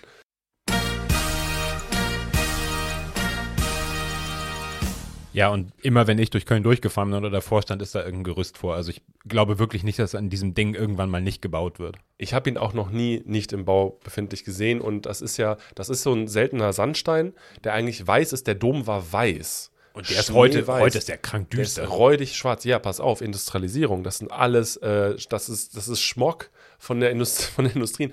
Ähm, es gibt alte Zeichnungen, ähm, das ist eine weiße Kathedrale gewesen. Das muss unglaublich ausgesehen haben, ähm, dass einfach in dieser, in dieser mittelalterlichen Stadt einfach ein, ein weißes, riesiges, gotisches Koloss steht. Das muss unglaublich gewesen sein. Das ist krass, weil ich finde, das ist genau das Gegenteil von diesen römischen Statuen, die jetzt immer so als so weiß dargestellt werden. Die war ja, waren ja eigentlich alle angepinselt und die Farbe ist halt kaputt gegangen im Laufe der, der Jahre und der Stein nicht. Und da ist es so umgekehrt, weil wenn ich irgendwie, wie gesagt, also ich weiß wirklich nicht viel über Köln, aber mein Bild, wenn ich da reinkomme, ist halt aus dem Bahnhof raus und dann steht da dieses sehr dunkle, sehr erschlagene Bauwerk vor der Nase. Ich finde es auch wirklich erschlagend und das macht aber diese Schwere. Es gibt mittlerweile einzelne Teile, ähm, die ähm, quasi restauriert worden sind, die zeigen, wie der Dom mal aussah und das ist halt wirklich weiß.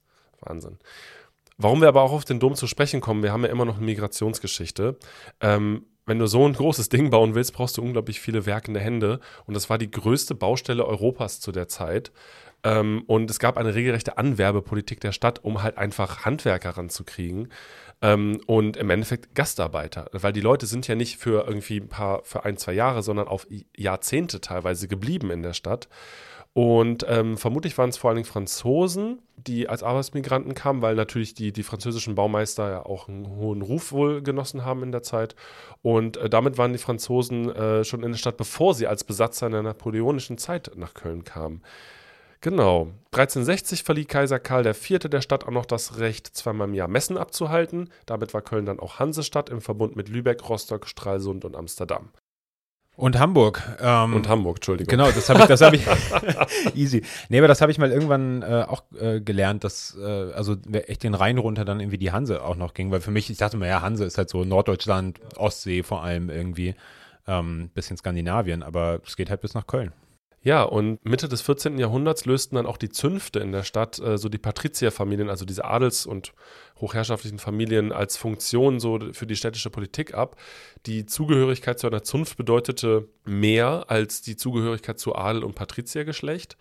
Und äh, die bekannte fehlende Präsenz einer allübergeordneten Instanz, aka Erzbischof, sorgte für eine doch sehr freie Entfaltung des äh, Bürgertums. Und diese Stadtverfassung, die sich gegeben wurde, hat ungefähr 400 Jahre Bestand dann gehabt. Und es lebten zu dieser Zeit rund 30.000 bis 40.000 Menschen in der Stadt. Also es war echt ein ordentliches Ding. Ist schon groß, wobei es jetzt auch nicht so viel mehr Leute sind als in der römischen Zeit. Oder? Nee, genau. Das hat sich, hat jetzt nicht so einen rasanten äh, Wachstumssprung gemacht. So, jetzt gucke ich mal gerade. Also, wir haben in der Zeit natürlich unglaublich viele verschiedene Menschen aus ganz Europa und eigentlich fast der ganzen Welt natürlich in der Stadt. Das liegt vor allen Dingen am Handel und vor allen Dingen am Handwerk. Ähm, leider kommen aus der Zeit natürlich auch schon ein Haufen Vorurteile, wie es dann doch auch leider so ist.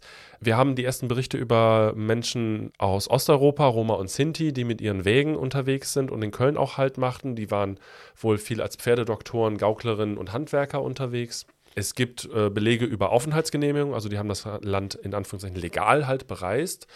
Allerdings ähm, hat dann der Stadtrat 1542, wir springen ein bisschen, äh, beschlossen, ähm, diese Menschen inklusive andere Heiden und Ägypterinnen, so hieß es, äh, der Stadt zu verweisen. Ähm, wer dem Verweis nicht nachkomme, soll an den Pranger gestellt werden und oder aus der Stadt getrieben werden. Wer dem in Anführungszeichen losen Volk helfen sollte, wurde mit einer Geldstrafe von 10 Gulden belangt.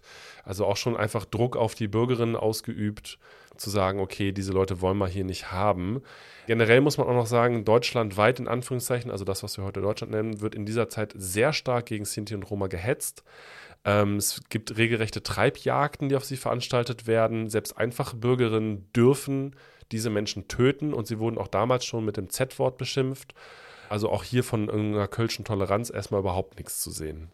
Ja, generell auch, ne? Also auch mit den, mit diesen ganzen Pogromgeschichten irgendwie vorher. Und ich glaube, das gilt, ich, ich kann halt immer nur das Hamburg-Beispiel bringen, ne? Aber das gilt letztlich für viele dieser Städte, die sich diesen liberalen Anstrich geben von, ja, hier, ne, wir hatten hier keine Probleme mit Antisemitismus oder mit irgendwelchen sonstigen, ja, Antiziganismus oder anderen, ähm, ja, menschenfeindlichen irgendwie Einstellungen so.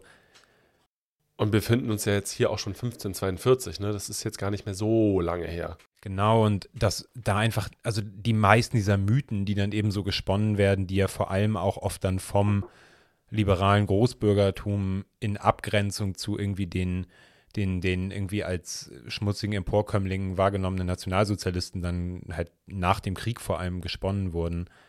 Ähm, das ist echt wichtig, da irgendwie auch nochmal genau hinzugucken, um eben auch nicht diesem komischen, ja bis heute sich haltenden Ding irgendwie aufzusetzen, dass irgendwie die Stadtgesellschaft angeblich so viel fortschrittlicher und irgendwie so toll liberal und irgendwie super akzeptierend ist war ja so eine tolle Handelsstadt und man hat dies gemacht und jenes gemacht und, und einen Dom gebaut, bla bla bla. Und hier waren ja Leute aus aller Welt und hier sind alle gut miteinander klargekommen. Ja, hier waren Leute aus aller Welt und in Teilen sind die gut miteinander klargekommen, aber in Teilen halt auch überhaupt nicht. Und in Teilen gab es massive ähm, ähm, Anfeindung oder, oder ja, Verfolgungsperioden gegenüber allen möglichen Gruppen, aber eben dann speziell ähm, gegenüber dem sogenannten fahrenden Volk natürlich.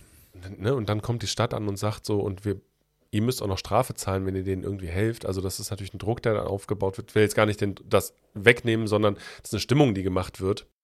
Klar, ich meine, du darfst ja heute auch niemanden über die Grenze bringen in deinem Kofferraum. Richtig. Und daher stammt auch das kölsche Wort Jesocks aus dieser Zeit. Also, also, also das ist das, was wir heute als Gesocks oder Jesocks kennen. Und es gab in diesem mittelalterlichen Köln also diese klaren Vorstellungen von ordentlichem Leben. Wer unehelich war oder von Eltern abstammte, die keinen gutbürgerlichen Beruf hatten, war halt quasi raus und der gute Bürger in Anführungszeichen hatte Haus und Grundbesitz, war sesshaft, verheiratet, frei, Mitglied in einer Zunft oder Bruderschaft und leistete militärischen und finanziellen Beitrag, bla bla bla. Und ähm, es gibt aber einen Kölner Chronisten, der die Doppelmoral der bürgerlichen Gesellschaft festgehalten hat. Shoutout an ihn.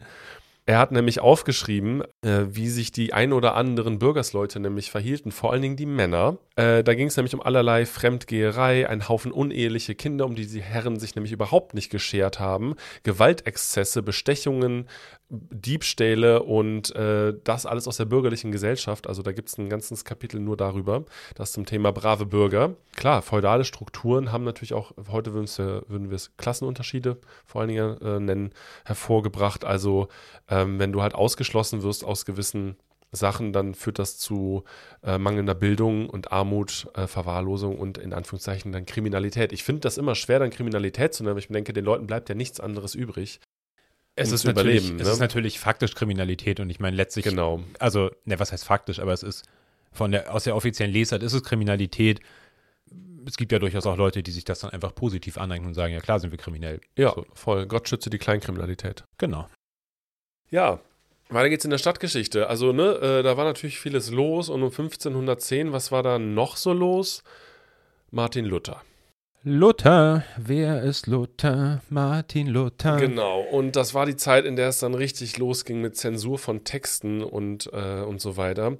Und äh, gleichzeitig ähm, wurde der Dominikanermönchsorden in Köln ähm, sehr stark und hatte äh, sehr stark antisemitische Züge. Und äh, zwar wurden zuerst Luthers Texte verbrannt, aber ähm, in Köln dann auch alle nichtchristlichen und auch vor allem jüdischen Texte zensiert, verbannt oder auch verbrannt. Das heißt, sie konnten sich nicht mit Luther auf Antisemitismus einigen? Das ist nämlich, nee, das ist echt krass. Das finde ich erstaunlich, genau. Also diesen Antisemitismus, den Luther ja auch volle Kanne mitbefeuert hat, da konnten sie sich nicht drauf einigen, denn ähm, obwohl sie sich darüber eigentlich einig gewesen sind oder hätten sein können, äh, wurden tatsächlich zwei Anhänger Luthers 1529 äh, auf der Richtstätte Melaten äh, bei lebendigem Leibe verbrannt als Ketzer.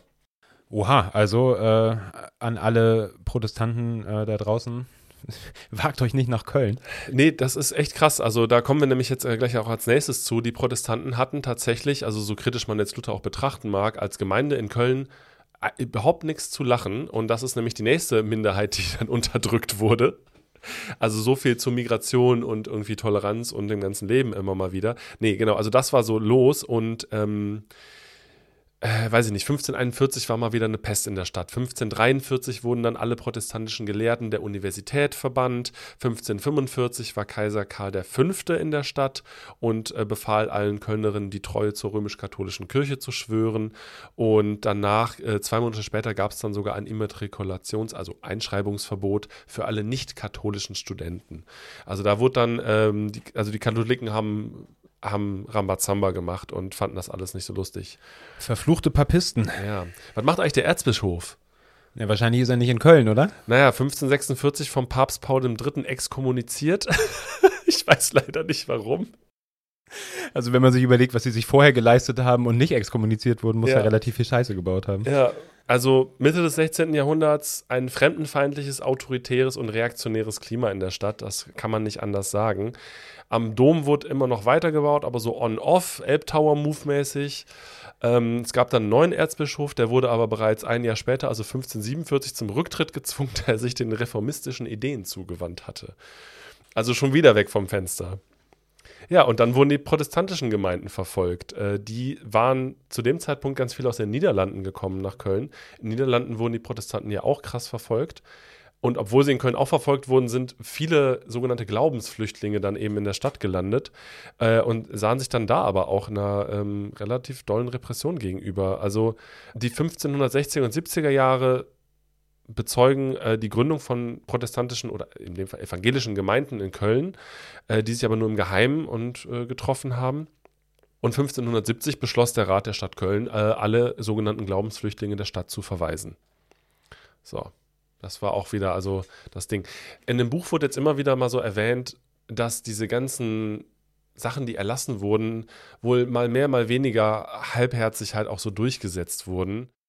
Ich wollte gerade schon sagen, also ich meine, das ist ja immer so ein bisschen das Problem auch mit der Siegergeschichte. Das haben wir ja bis heute, selbst bei Sachen, die wesentlich besser dokumentiert sind, dass es, du kannst dir das alles durchlesen und wenn du aber keine Quellen in Anführungszeichen aus dem Volk hast, sozusagen, wenn du keine Quellen von unten hast, dann ist es extrem schwierig herauszufinden, was davon wirklich passiert ist und was irgendwie nur eine offizielle Anweisung war. Und ich glaube, wie wir halt ja. heute wissen, also in Deutschland ist auch der Konsum von Marihuana untersagt. Ja, so, also, ne, wenn ich, wenn ich mir quasi aus, durch, durch die Brille dann irgendwie angucke, ja, da gab es keine Protestanten und wer weiß, vielleicht war es für die Kölnerinnen und Kölner vollkommen normal, dass jeder dritte Nachbar war halt pro, irgendwie Protestant, aber der König ja. war, oder der Erzbischof war der Meinung, das soll nicht so sein, aber im Endeffekt, ja, who knows. Eben. Äh, das finde ich auch, also das, da weist das Buch auch immer wieder darauf hin, sagt, naja, also wir hatten irgendwie zwei bis drei Prozent der Bevölkerung waren protestantisch zu der Zeit und äh, am Ende des Tages, also ähm, wir wissen, dass sie sich getroffen haben. Das ist irgendwie ja eine kleine Quelle aus dem, aus dem Volk sozusagen. Aber genau, ich finde auch immer, also ähm, nur weil die das beschlossen haben, ist es dann auch nicht alles passiert. Vielleicht noch interessant, ähm, 1574 gab es die erste Volkszählung der Stadt und dafür ähm, wurde ähm, ein Stadtplan benutzt tatsächlich, der von einem flämischen Geografen angefertigt wurde in Vogelperspektive. Ich habe ein paar Bilder da gesehen, das ist wirklich beeindruckend. Hm, weil du eben nicht so dieses einfach nur von oben platt drauf guckende hast, sondern du hast quasi eine so eine leicht schräge äh, Third-Person-Ansicht. Wie in so einem äh, Strategiespiel. Wie in so einem Strategiespiel. Und das hat dann damals die ja, es hieß ja noch nicht direkt Polizei, aber die, die sogenannten Sicherheitsbehörden der Stadt haben das genutzt, um dann die Repression gegen die Protestanten halt voranzutreiben, haben halt gezielt, also es steht halt in den Protokollen, ähm, Straßensperren errichtet und quasi Razzien durchgeführt anhand dieser Pläne. Genau, und in der ganzen Zeit tobt ja auch noch Reformations- und Gegenreformations-Auseinandersetzungen äh, ähm, in, in den deutschen Landen und überall das, wo und ähm, boah, ja, ich habe hier noch notiert, dass so 1617 Verordnungen der Stadt ähm, quasi aufgeführt haben, was man alles machen musste, um Kölner Bürger oder Bürgerin zu werden. Das ist alles sehr umfangreich, aber ich würde das jetzt mal eben überspringen. Also, weiß ich nicht, du musst dir von einem Kölner Pfarrer bestätigen, dass du katholisch bist, zweimal getauft worden, bladiblub. Also, es ist schon auch ganz schön krass. Also, die Katholiken haben die Stadt wirklich krass im Griff. Genau, wer dem katholischen Glauben abtrünnig wurde, wurde der Stadt verwiesen. Äh, wir befinden uns aber auch in der Zeit der sogenannten He Hexenverfolgung, leider. Und es waren sehr düstere Zeiten für alle, die nicht den Anführungszeichen richtigen Glauben hatten. Und da spielt Köln nämlich auch nochmal eine nicht so rühmliche Rolle. Die Grundlage für diese Verfolgung von angeblichen Hexen war ja der Hexenhammer oder das Buch Maleus Maleficarum von Heinrich Kramer geschrieben. Und die Legende besagt, dass er das in Köln geschrieben hat. Ob das wirklich so stimmt, weiß ich jetzt nicht, aber ähm, es gibt mehrere Quellen, die darauf hinweisen. Es gab auch einen Co-Autor, wo man nicht weiß, ob der wirklich mitgeschrieben hat, der tatsächlich Kölner war. Und wir wissen aber, dass äh, es Kölner Druckereien gab, die das verbreitet haben. Also das, da hat Köln ganz, also als Stadt ganz aktiv dazu beigetragen. Genau, und ähm, dieses Buch war ja die Grundlage für die sogenannte Hexenverfolgung und die Ermordung von vorrangig Frauen in ganz Europa. Ja. So. Kommen wir zurück zur Migrationsgeschichte. Kleiner Themenwechsel. Auch wieder funny, da sind wir wieder, ne, irgendwie Siegerquellen und so, aber Polizeiprotokolle auch immer funny. 1612 betrat ein ähm, Spanier ein Lokal, Pfeife rauchend und wurde missäugig äh, irgendwie betrachtet, denn man hat damals noch nicht geraucht. Stimmt, die Einfuhr von, von Tabak 1612 wahrscheinlich im deutschsprachigen Gebiet noch nicht so richtig verbreitet. Nee, überhaupt nicht. Geraucht haben vorrangig spanische Söldner, die im Kölner Umland siedelten. Äh, das hatte damit zu tun, dass ähm, Spanien und Holland äh, mal verbündet waren und im Zuge der Gegenreformation überall ver verteilt waren. Ja, und nicht nur verbündet, sondern tatsächlich unter demselben König Also, verwaltet, ja, ja, genau. verwaltet Ja, wurden. ja, ne? das Also war es ja ein großes Ding. Also die spanischen Niederlande Genau. hießen ja auch einfach, genau, spanische Niederlande. Und dieser äh, Spanier äh, kam Pfeife rauchen, ungebeten in ein Lokal und setzte sich zu anderen Leuten an den Tisch, griff nach einem äh, Bierhumpen und trank und zack hatten wir eine saftige Wirtshausschlägerei. Und äh, jetzt äh, ein bisschen ironisch äh, betrachtet ist das quasi die erste Quelle für den rauchenden Kölner ähm, äh, der Stadtgeschichte. Und tatsächlich 1628 eröffnete der Spanier Herr Tossanus Hariga de Gracia den ersten Tabakladen in der Stadt. Und darüber haben wir auch Informationen, dass wohl einige hundert spanische Familien zu der Zeit auch in Köln lebten. Also auch da wieder äh, die Einflüsse. Und das hat natürlich wahrscheinlich wieder mit den spanischen Söldnern zu tun. Auch mal wieder, interessanterweise. Genau. Was noch passierte ist, ich hatte das ja schon mal erwähnt, die Stadt Mülheim, rechtsrheinisch, hatte ja Religionsfreiheit und entwickelte sich auch wirtschaftlich zur Konkurrenz von Köln. Und tatsächlich wurde dann 1612 auch ein Heer aus spanisch-niederländischen ähm, Söldnern nach Mülheim geschickt, um die Stadtanlagen äh, einfach mal zu schleifen und zu zerstören. Sowas passiert dann halt. Ja, und dann treten wir 1618. In den 30-jährigen Krieg wahrscheinlich ein, oder? Yep. Glücklicherweise müssen wir da jetzt gar nicht so tief rein, denn Kölns Geschichte ist im Vergleich zu anderen deutschen Städten recht friedlich verlaufen für diese Zeit. Eine weitere Parallele zu Hamburg. Richtig, denn man blieb als äh, freie Reichsstadt ja neutral und somit von Zerstörung verschont. Es gab tatsächlich Ausbauten von, von Schutzanlagen natürlich und über 6000 äh, zusätzliche Söldner zum Schutz der Stadt, bladiblub. Witzigerweise kamen dann äh, diverse Bischöfe aus anderen deutschen Städten nach Köln, um da Schutz zu suchen. Und was ich krass fand, das war mir gar nicht so klar, 1632 standen schwedische Truppen vor Köln. Ja, der gute König Gustav Adolf, auf den komme ich ja immer gerne zurück. Der hat äh, uns Protestanten ja zum Glück vor den gottlosen Ablassbrief verkaufenden Papisten ähm, beschützt und äh, ist der einzige Grund, warum, warum Deutschland nicht immer noch unter der Fuchtel Roms steht. Nein, aber genau, also ja, die, also die, ich glaube, Gustav Adolf und die Schweden sind irgendwie bis, boah, ich weiß gar nicht, auf jeden Fall bis Bayern und Baden-Württemberg irgendwie gekommen. Also wundert mich nicht, dass sie auch in Köln waren. Genau, sie hatten das rechtsrheinische Deutz und so besetzt und auch geplündert. Ähm, tatsächlich hat Köln dann einmal wohl angeblich zurückgeschossen und gesagt, pass auf, bis hierhin und nicht weiter. Köln wurde auch weiterhin verschont. Äh, der Dreißigjährige Krieg endete 1648 mit dem Frieden zu. Äh, mit dem Westfälischen Frieden zu Münster. Oldenburg. Ah, schade. Mein Fehler. ja, alles gut. Stimmt, Münz ist, stimmt. Es ist, es ist Der nicht- Frieden zu ist, Münster, äh, genau. Münster, ja. Ähm, in der Stadt war es dann jetzt so, dass äh, wo sehr viele Kriegsgeflüchtete aus allen Gebieten nach Köln kamen, um ja, Schutz und Perspektive zu finden. Äh, die ganzen Söldner waren ja aber auch noch da und ähm, es gab einfach eine Lebensmittelknappheit in der Zeit natürlich. Äh, auch da wieder Erlasse, dass irgendwie Leute, die alle nicht katholisch waren, binnen fünf Jahren die Stadt zu verlassen hätten. Und so ein Kram wurde dann gemacht. Ähm, von den Protestanten äh, erhob man dann Schutzsteuer und so weiter und so fort. Naja. Und dann mal wieder Pest. Woo! Yay, Europa. 1665 bis 1667, diesmal in Köln mit um die 10.000 Todesopfer. Also auch wieder Muss ja ein ganz schöner Chunk der Genau. Stadtbevölkerung gewesen sein, oder? Ja, so und jetzt wird es aber noch mal ein bisschen kulturell interessant. Ähm, gegen Ende des 17. Jahrhunderts schloss Köln nämlich ein Bündnis als freie Stadt mit den katholischen Franzosen. Und so marschierte 1684 eine Truppe von 1000 Soldaten aus dem niederrheinisch-westfälischen Gebiet in die Stadt. Und so war die um die Jahrhundertwende Französisch die Sprache der, des Handels, ganz offiziell, aber Italienisch Sprache der Finanzen. Die italienischen, die ersten italienischen Gemeinden so dokumentarisch 14. Jahrhundert in Köln tatsächlich schon festgehalten. Und äh, jetzt passiert was Witziges. Also die Stadt muss unglaublich gestunken haben, das äh, belegen immer wieder Quellen. Es war einfach kein gutes Abwassersystem. Äh, um 17. Jahrhundert rum wurde dann das Wunderwasser äh, bekannt, äh, auch als Eau de Cologne bekannt. Ah, das Kölnische Wasser. Das Kölnisch Wasser. Und jetzt kommt's. Ein Hauch von natürlich aufklärerischen französischen Geist wehte natürlich auch langsam herüber. Gleichzeitig ähm, hatte man irgendwie italienischen Handelssinn in der Stadt. Und um äh, Wunderwasser oder Eau de Cologne herzustellen, brauchst du möglichst reinen Alkohol. Und die Italiener hatten zu der Zeit das Destillieren gemeistert. Das heißt, es gab eine kulturelle Vermischung in Köln zwischen italienischem Handel und französischer Kultur, denn tatsächlich, also so, es gab dann Läden, die dann halt auch französischer Kram hießen, geführt von Italienern, 1709 das erste Geschäft und die haben dann so Sachen wie Seide, parfümierte Handschuhe und eben Kölnisch Wasser und so gehabt, so ein Schnickschnack. Und das war wohl übelst beliebt. Ja, fand ich äh, schöne, schöne Zusammenführung von kulturellen Sachen. Das heißt, die Italiener haben spanische Läden betrieben. Nee, äh, französische Läden betrieben. Ja, im Ja, Endeffekt ja, schon. Sie ja. haben, also die Italiener haben französische Kultur verkauft in Köln und trotzdem hieß das Ganze Kölnisch Wasser. Geil. Das ist herrlich.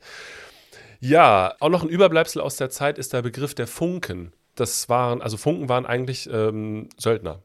Und damals waren so äh, 10.000 rote Funken in der Stadt, ähm, äh, genau als äh, städtische Miliz wurden sie gesagt. Und ähm, tatsächlich äh, gibt es die Funken ja bis heute in Ich wollte Form von. sagen, das ist doch so ein Karnevalsding, Genau, oder? das sind Karnevalsgruppierungen oder Karnevalsvereine. Es gibt die blauen und die roten. Genau, das entmilitarisierte Gruppen heutzutage, genau. Ähm, auch da wieder die Einwohnerzahl zwischen 39 und 45.000. Also hat sich seit dem Mittelalter eigentlich nicht viel verändert. Ja, innerhalb der Mauern war es halt irgendwie so, die, Ober die kleine Oberschicht hat super gut gelebt. Surprise, der Klerus hat wohl jährlich zwei Millionen Liter an Wein in der Stadt eingeführt, irgendwie an der Steuer vorbei. Die Polizei, damals schon so geschrieben, äh, machte Jagd auf Ausländer und äh, Studenten pöbelten des Nachts besoffen in der Stadt umher. Also hat sich eigentlich kaum was verändert. Eigentlich hat sich kaum was verändert. Ja, und die protestantisch-aufklärerischen und reformistischen Ideen waren halt einfach nicht vorhanden. Einfach so gut wie verbannt und verbrannt worden im wahrsten Sinne des Wortes. Und dann kam mal wieder Krieg. 1753, der Siebenjährige.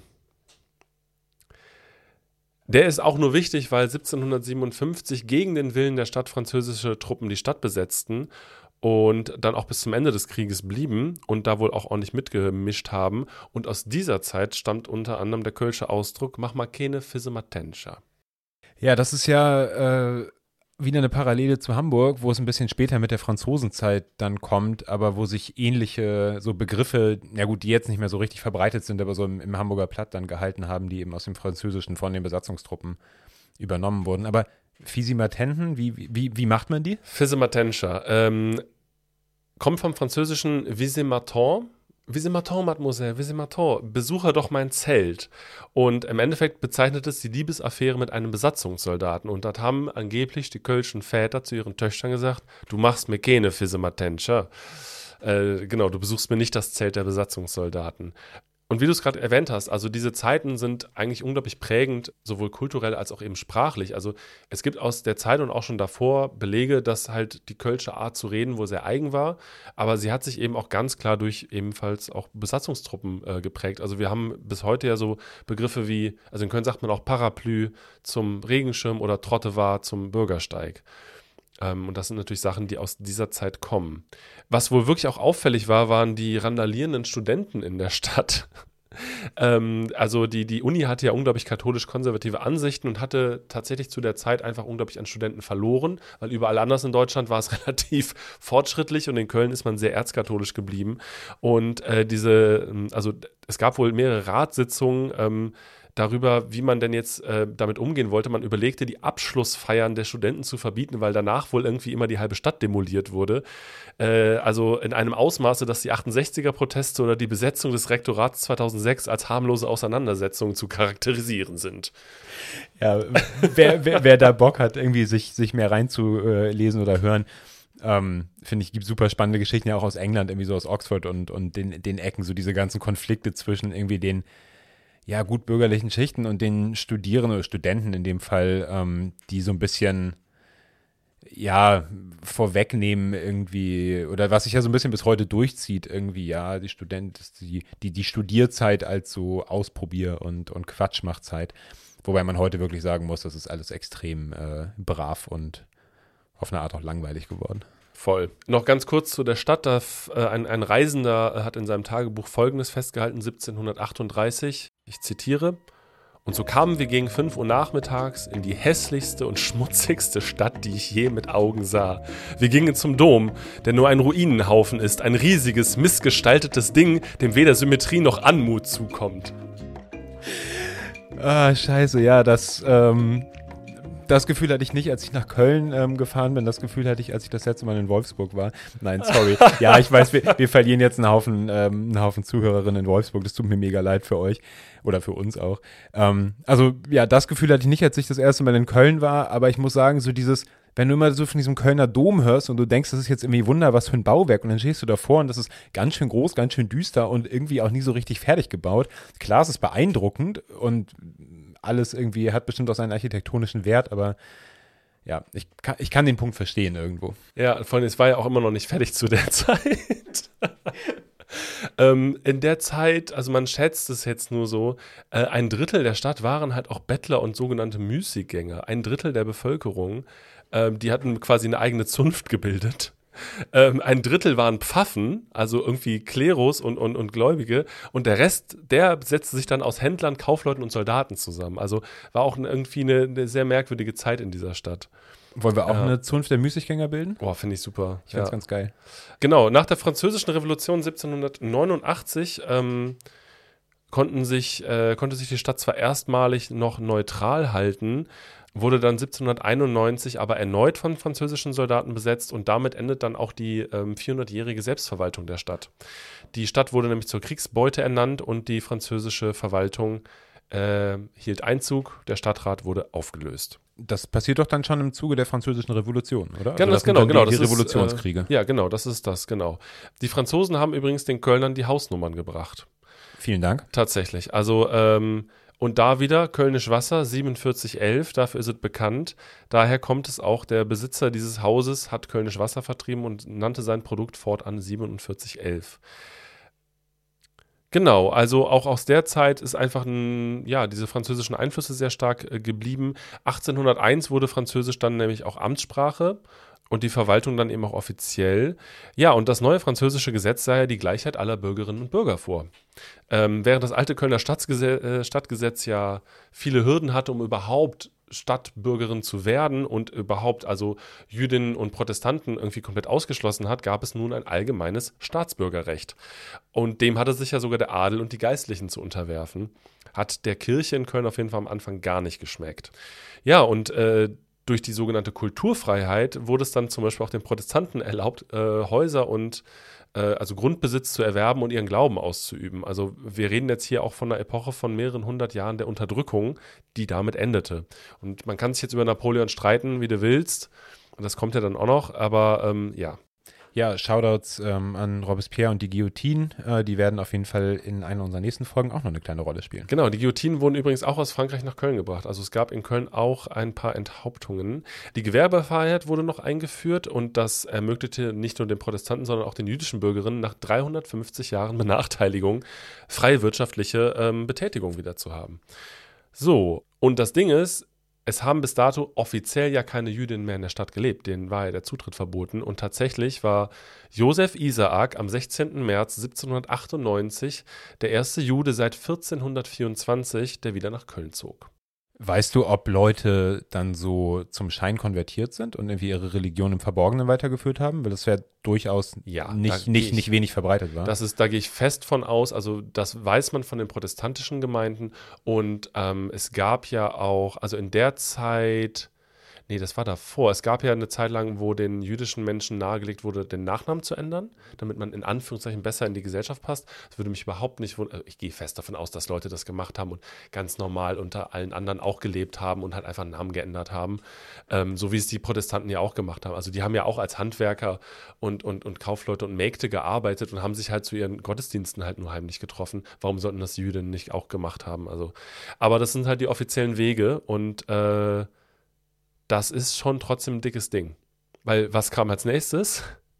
Die erzkatholische Kölner Hochschule wurde geschlossen. Die, die französische Verwaltung hatte da nämlich gar keinen Bock drauf, weil das viel zu engständig für die war. Und äh, damit wurde dann Bonn äh, als nächstgelegene Stadt Bildungszentrum am Rhein. Und das auch für einen, für, für einen gewissen Zeitraum. Man darf das jetzt natürlich nicht alles in Rahmen, äh, also in Kontext der absoluten Revolution stellen, weil das hat in Köln so nicht stattgefunden und diese, also die Regierung der Franzosen förderte natürlich auch eine wirtschaftliche Elite heraus, ganz klar. das sind bürgerliche Entwicklungen. Genau, und keine sozialrevolutionären denkenden Bürgerinnen. Es ist halt auch die Zeit frühkapitalistischer Wirtschaftsweise auch schon langsam und ähm, ja. Angeblich kam aber mal Napoleon zu Besuch und äh, ordnete an, die Straßen von Kot reinigen zu lassen durch seine Soldaten. und auch ähm, er verordnete, dass äh, der Stadt vernünftige Straßenbeleuchtung äh, zukommen sollen. Also es war wohl auch eine sehr düstere Stadt. Ähm, für seinen Besuch war wohl alles schön geschmückt, aber ähm, er hat sich von seinen Beratern wohl informieren lassen über die Städte, die er vorher besucht hat. Natürlich hat er mitbekommen, dass in Köln absolute Armut auch herrschte teilweise. Und auch das Umsetzen von, von den Straßenbeleuchtungen hat überhaupt nicht äh, stattgefunden. Ähm, es, äh, und die Straßen waren nach wie vor voller Asche und Schmutz. Genau. Die französische Regierung hatte sogar angeordnet, die Karnevalsfeiereien abzuschaffen. Damit macht man sich in Köln keine Freude, oder? Äh, genau, aus Kosten- und Benimmgründen, weil das halt immer zu ausufernden Exzessen und Haufen unehelicher Kinder und was weiß ich was geführt hatte. Doch das wurde gepflogen, boykottiert und man fand äh, trotzdem zusammen und feierte. Ich habe einfach eine extreme Schwäche genau für solche oder ein Fable genau für solche Nummern. Ne? Irgendwie du versuchst da den Leuten irgendwas aufzuzwingen und natürlich, natürlich funktioniert es nicht. Leute wollen, ganz doof gesagt, Leute wollen halt saufen, feiern und sich anderweitig vergnügen. Ja, und das ist ja, äh, haben wir ja auch schon gesehen. Ne? Also der Erzbischof wurde x-mal aus Köln vertrieben. Das heißt, immer wenn es äh, den, den Kölnerinnen und Kölnern ein bisschen zu doll wurde, und ich glaube, es würde mich jetzt nicht wundern, wenn das bei anderen bürgerlichen Ständen in Deutschland oder in deutschen Gebieten auch passiert ist, dann haben die Leute halt auch gesagt, nee, so nicht. Wir machen das jetzt trotzdem. Ja, ich glaube. Ein Stück weit. Also ohne das jetzt als sozialrevolutionär abzutun, ne? Nicht falsch verstehen. Ja, ich glaube, man kann Leuten halt relativ viel wegnehmen, aber wenn du anfängst, irgendwie so am, an den Alltagsfreuden und so festlichen Ritualen irgendwie zu rütteln, da entwickeln sich manchmal wirklich, wirklich krasse Widerstände. Also es gibt ja relativ viel ähm, Informationen darüber, was passiert ist, als die Puritaner in England irgendwie über Jahre, Jahrhunderte im Grunde genommen versucht haben, ähm, so dass das Weihnachtsfest zu, zu säubern quasi von aufständischem, von aufmüpfigem, von subversivem Verhalten und teilweise sogar dann versucht haben, eben ähm, das Weihnachtsfest selber zu verbieten und die Feiertage zu streichen und so weiter. Und das ist was, was nicht funktioniert hat im Nachhinein, also im, im, im Endeffekt so, ne? Ja. Und ich weiß nicht, ob ich das hier auf dem, beim, beim Podcast schon mal erzählt habe. Das ist was, was mir an manchen Stellen manchmal einfällt.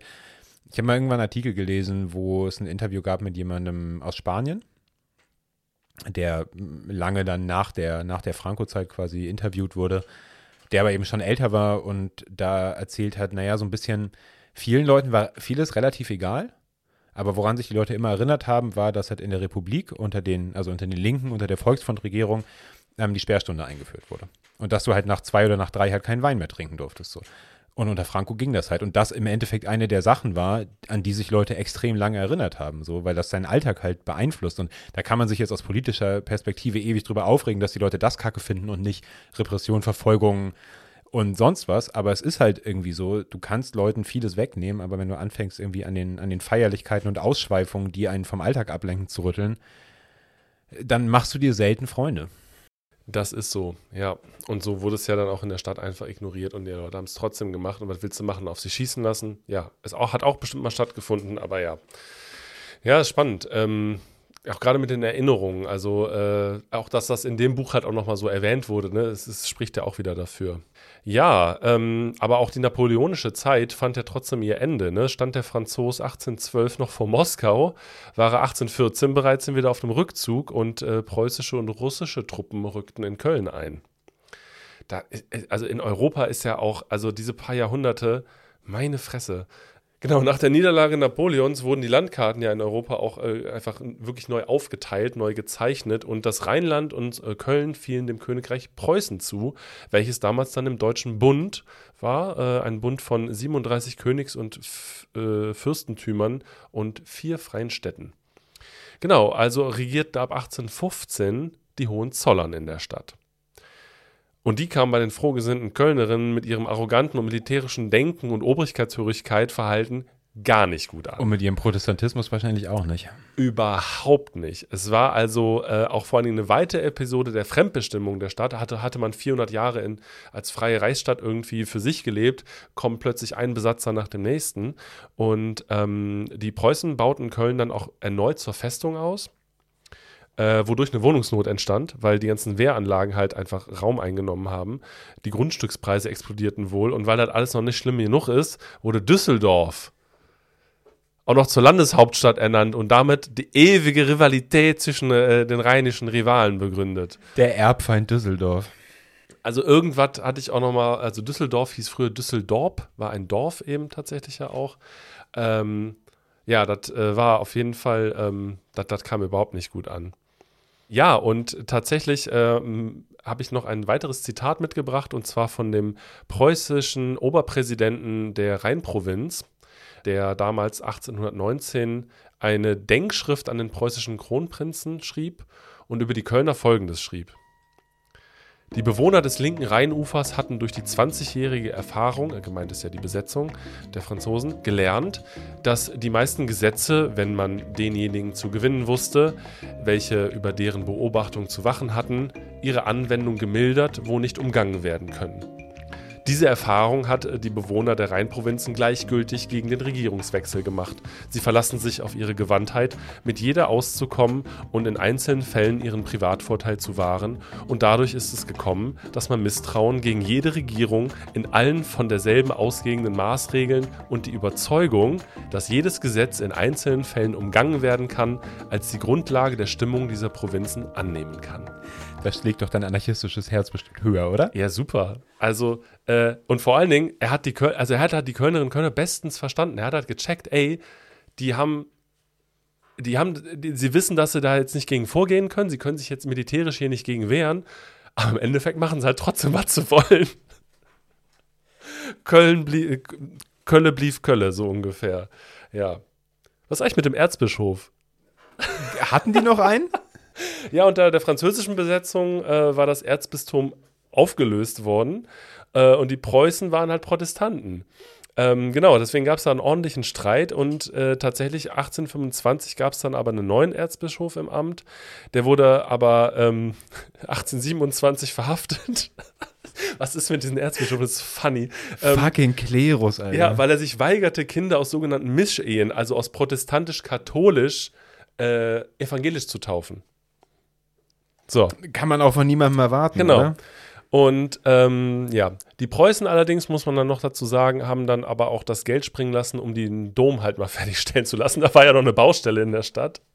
Damit das nicht nur so ein Steinhaufen ist, über den sich die Touris beschweren. Genau, und ähm, tatsächlich haben wir aber auch in dem Zuge eine, eine weitere Migrationswelle nach Köln. Und zwar äh, aus den ostpreußischen und slawischen Raum und Gebieten kamen halt Menschen für das Beamtenwesen nach Köln, da sich äh, in Köln selbst wohl zu, we äh, zu wenig fähige oder bereitwillige Leute finden ließen. Die Leute hatten überhaupt keinen Bock auf diesen, auf diesen preußischen Bürokratismus. Ähm, das heißt, die Beamten in der Stadt Köln waren halt auch alles nicht Kölner. Äh, ist auch schon funny. Und tatsächlich war es auch so, dass äh, sich wohl der Großteil der Bevölkerung gegen den Militärdienst stellte. Die haben gesagt, die Verteidigung der eigenen Stadt, ja, für fremde Herren ins Feld ziehen, nö. Und da bin ich auch wieder so, ja, okay, cool. Based, also Based. Kann, ja, kann ich mich anschließen. Ja, und so gefiel natürlich äh, den Preußen der Karneval auch überhaupt nicht. Das habe ich mit ihm gemeint. Ich, da, da kommt dann doch mein Protestantismus durch. Also mit Karneval kann ich persönlich nun auch Ja. nichts anfangen. Nichts gegen Ausschweifung, aber, aber für Ja. Karneval muss ich nicht. Und weil äh, die Folge heute am schönen Rosenmontag rauskommt, der erste Rosenmontag äh, aller Zeiten wurde 1823 zum ersten Mal aufgeführt.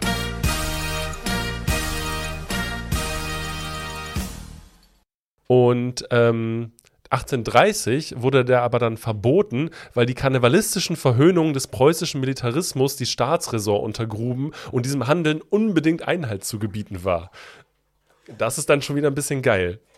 Also, ne, das war jetzt auch nicht ganz ernst gemeint. Ich kann, glaube ich, einfach mit diesem, mit diesem irgendwie so verkleidet und besoffen durch die Stadt rennen nicht immer so mega viel anfangen, aber Genau, äh, es die, gibt ja auch aber, den aber, aber politischen die, Karneval. Genau, aber die, diese subversive und, und irgendwie auch ja wirklich extrem freche Tradition gegenüber der Obrigkeit, das ist natürlich geil. Also klar, das ist, das ist total super, dass es, ähm, dass es das gibt und beziehungsweise, dass es, ich finde, es ist logisch, dass es das gibt, aber es ist irgendwie geil, dass sich diese Tradition so gehalten hat. Und das ist ja auch was, ähm, du, du bringst ja hier manchmal so das, das Kölsche mit rein. Ähm, das ist ja auch was, was sich in diesen ganzen Lokalsprachen auch Ja. irgendwie total, ähm, total durchgesetzt hat, immer wieder, dass du, finde ich auf jeden Fall, auch, auch im Hamburger Platt und irgendwie in ganz vielen von diesen Mundarten ja eine viel direktere, viel lustigere, respektlosere und so weiter, ähm, einfach einen Umgang miteinander hast, der viel mehr auf, ja, lockeren, irgendwie auch mal, auch mal eine Beschimpfung irgendwo raushauen, das wird alles nicht so ernst genommen, während dann im Hochdeutschen eben sehr, sehr gewählt und verwaltungstechnisch und preußisch irgendwie gesprochen wurde. Das stimmt wohl. Ja, ähm, das hat sich dann über die Jahre auch wieder eingeregelt. Auch da, selbst die Preußen konnten den Karneval nicht verbieten. Ähm, das war nicht möglich. Und ähm, der Kölner Karneval ist ja ursprünglich eben auch nicht gar, also ja, diese Exzesse gab es wohl schon immer. Aber genau, ähm, diese Umzüge sind ja Wegen, auf denen politisch, satirisch Sachen dargestellt wurden. Und den preußischen Militarismus kannst du natürlich wunderbar im wahrsten Sinne des Wortes auf die Pickelhaube nehmen. Genau, aber die, die, die Spannungen blieben natürlich. Ähm, ja, und jetzt wird es interessant auch für meinen kommunistischen Genossen. 1841 kam nämlich eine neue Zeitung auf den Markt. die Rheinische Zeitung. Du nix schon, du weißt, du kennst, okay, du wusstest das. Na gut, okay. Ähm, ja, und die verbreitete sozialkritische, ja, wenn nicht sogar gar revolutionäre Texte und kritisierte das autoritäre Regime der Preußen scharf. Es war die erste sozialistische Zeitung Kölns und zu den frühen Redakteuren äh, gehörte auch ein gewisser Karl Marx. Ja, genau, also die Neue Rheinische Zeitung als das führende und in Teilen auch das einzige ähm, ja, Meinungsmedium der, der sozialistischen radikalen Fraktion in Deutschland. Ja, damals Zeit. noch Rheinische Zeitung als erstes. Ah, stimmt, nicht genau. neue, sondern Rheinische Zeitung. Ja, genau, sorry. und ähm, unter anderem gehörte auch, äh, der, äh, ich zitiere das jetzt, der Urvater des Zionismus, Moses Hess, äh, war übrigens auch Redakteur als jüdischer Autor äh, dieser Zeitung, ganz interessant. Genau, 1842 wurde Marx, äh, Karl Marx dann auch Chefredakteur der Zeitung. Bis dahin war das Blatt eher libertär geprägt ähm, und veröffentlichte Texte von Max Stirner und Michael Bakunin. Danach wurde es dann eher ja, etwas kommunistischer. Äh, den Preußen passte das natürlich überhaupt nicht. Das kann ich also, mir gar nicht vorstellen. Digga, die, die, die, die, scheiß Karnevalisten verhöhnen uns die ganze Zeit. Jetzt kommen irgendwelche Sozialisten an und schreiben Zeitung. Äh, genau, und äh, tatsächlich wurde dann mit Hilfe von Berliner Beamten ein Dekret erlassen, was dann dazu führte, dass die Zeitung Anfang 1843 eingestellt wurde.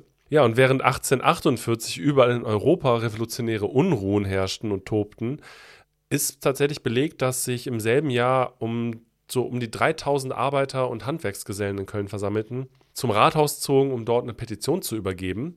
Und jetzt kommen diese, und diese dreisten Forderungen.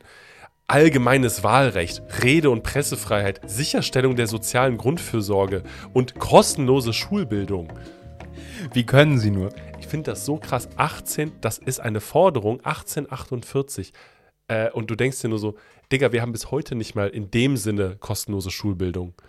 Ich will ja nicht zu viel vorwegnehmen, aber ähm, wir werden in der nächsten Folge auch über sowas reden und die, die ganze ähm, Geschichte mit, was ist eigentlich vor 150 oder mittlerweile 170 Jahren irgendwie schon gefordert worden und nie vollumfänglich umgesetzt worden und was macht es eigentlich ähm, mit der Gesellschaft, in der wir leben? Ja, da äh, freue ich mich drauf. Ähm, ja, und Surprise, der Rat lehnte die Forderung natürlich ab, ließ die Menge von Soldaten zerstreuen und ihre Anführer wurden verhaftet. 14 Tage später gab es erneut eine Versammlung in der Stadt und auch ähm, diesmal mit mehr Menschen aus der eher so bürgerlichen Gesellschaft, also nicht so viele Arbeiterinnen. Äh, man gründete eine Bürgerwehr und zog dann zum Dom, um dann dort die schwarz-rot-goldene Fahne zu hissen. Äh, das war ja ähm, dann überall in Deutschland auch das Ding. Ja, und die Preußen sahen ja in der Deutschen Nationalversammlung, die es ja dann gab, äh, natürlich eine totale Gefahr für die Monarchie.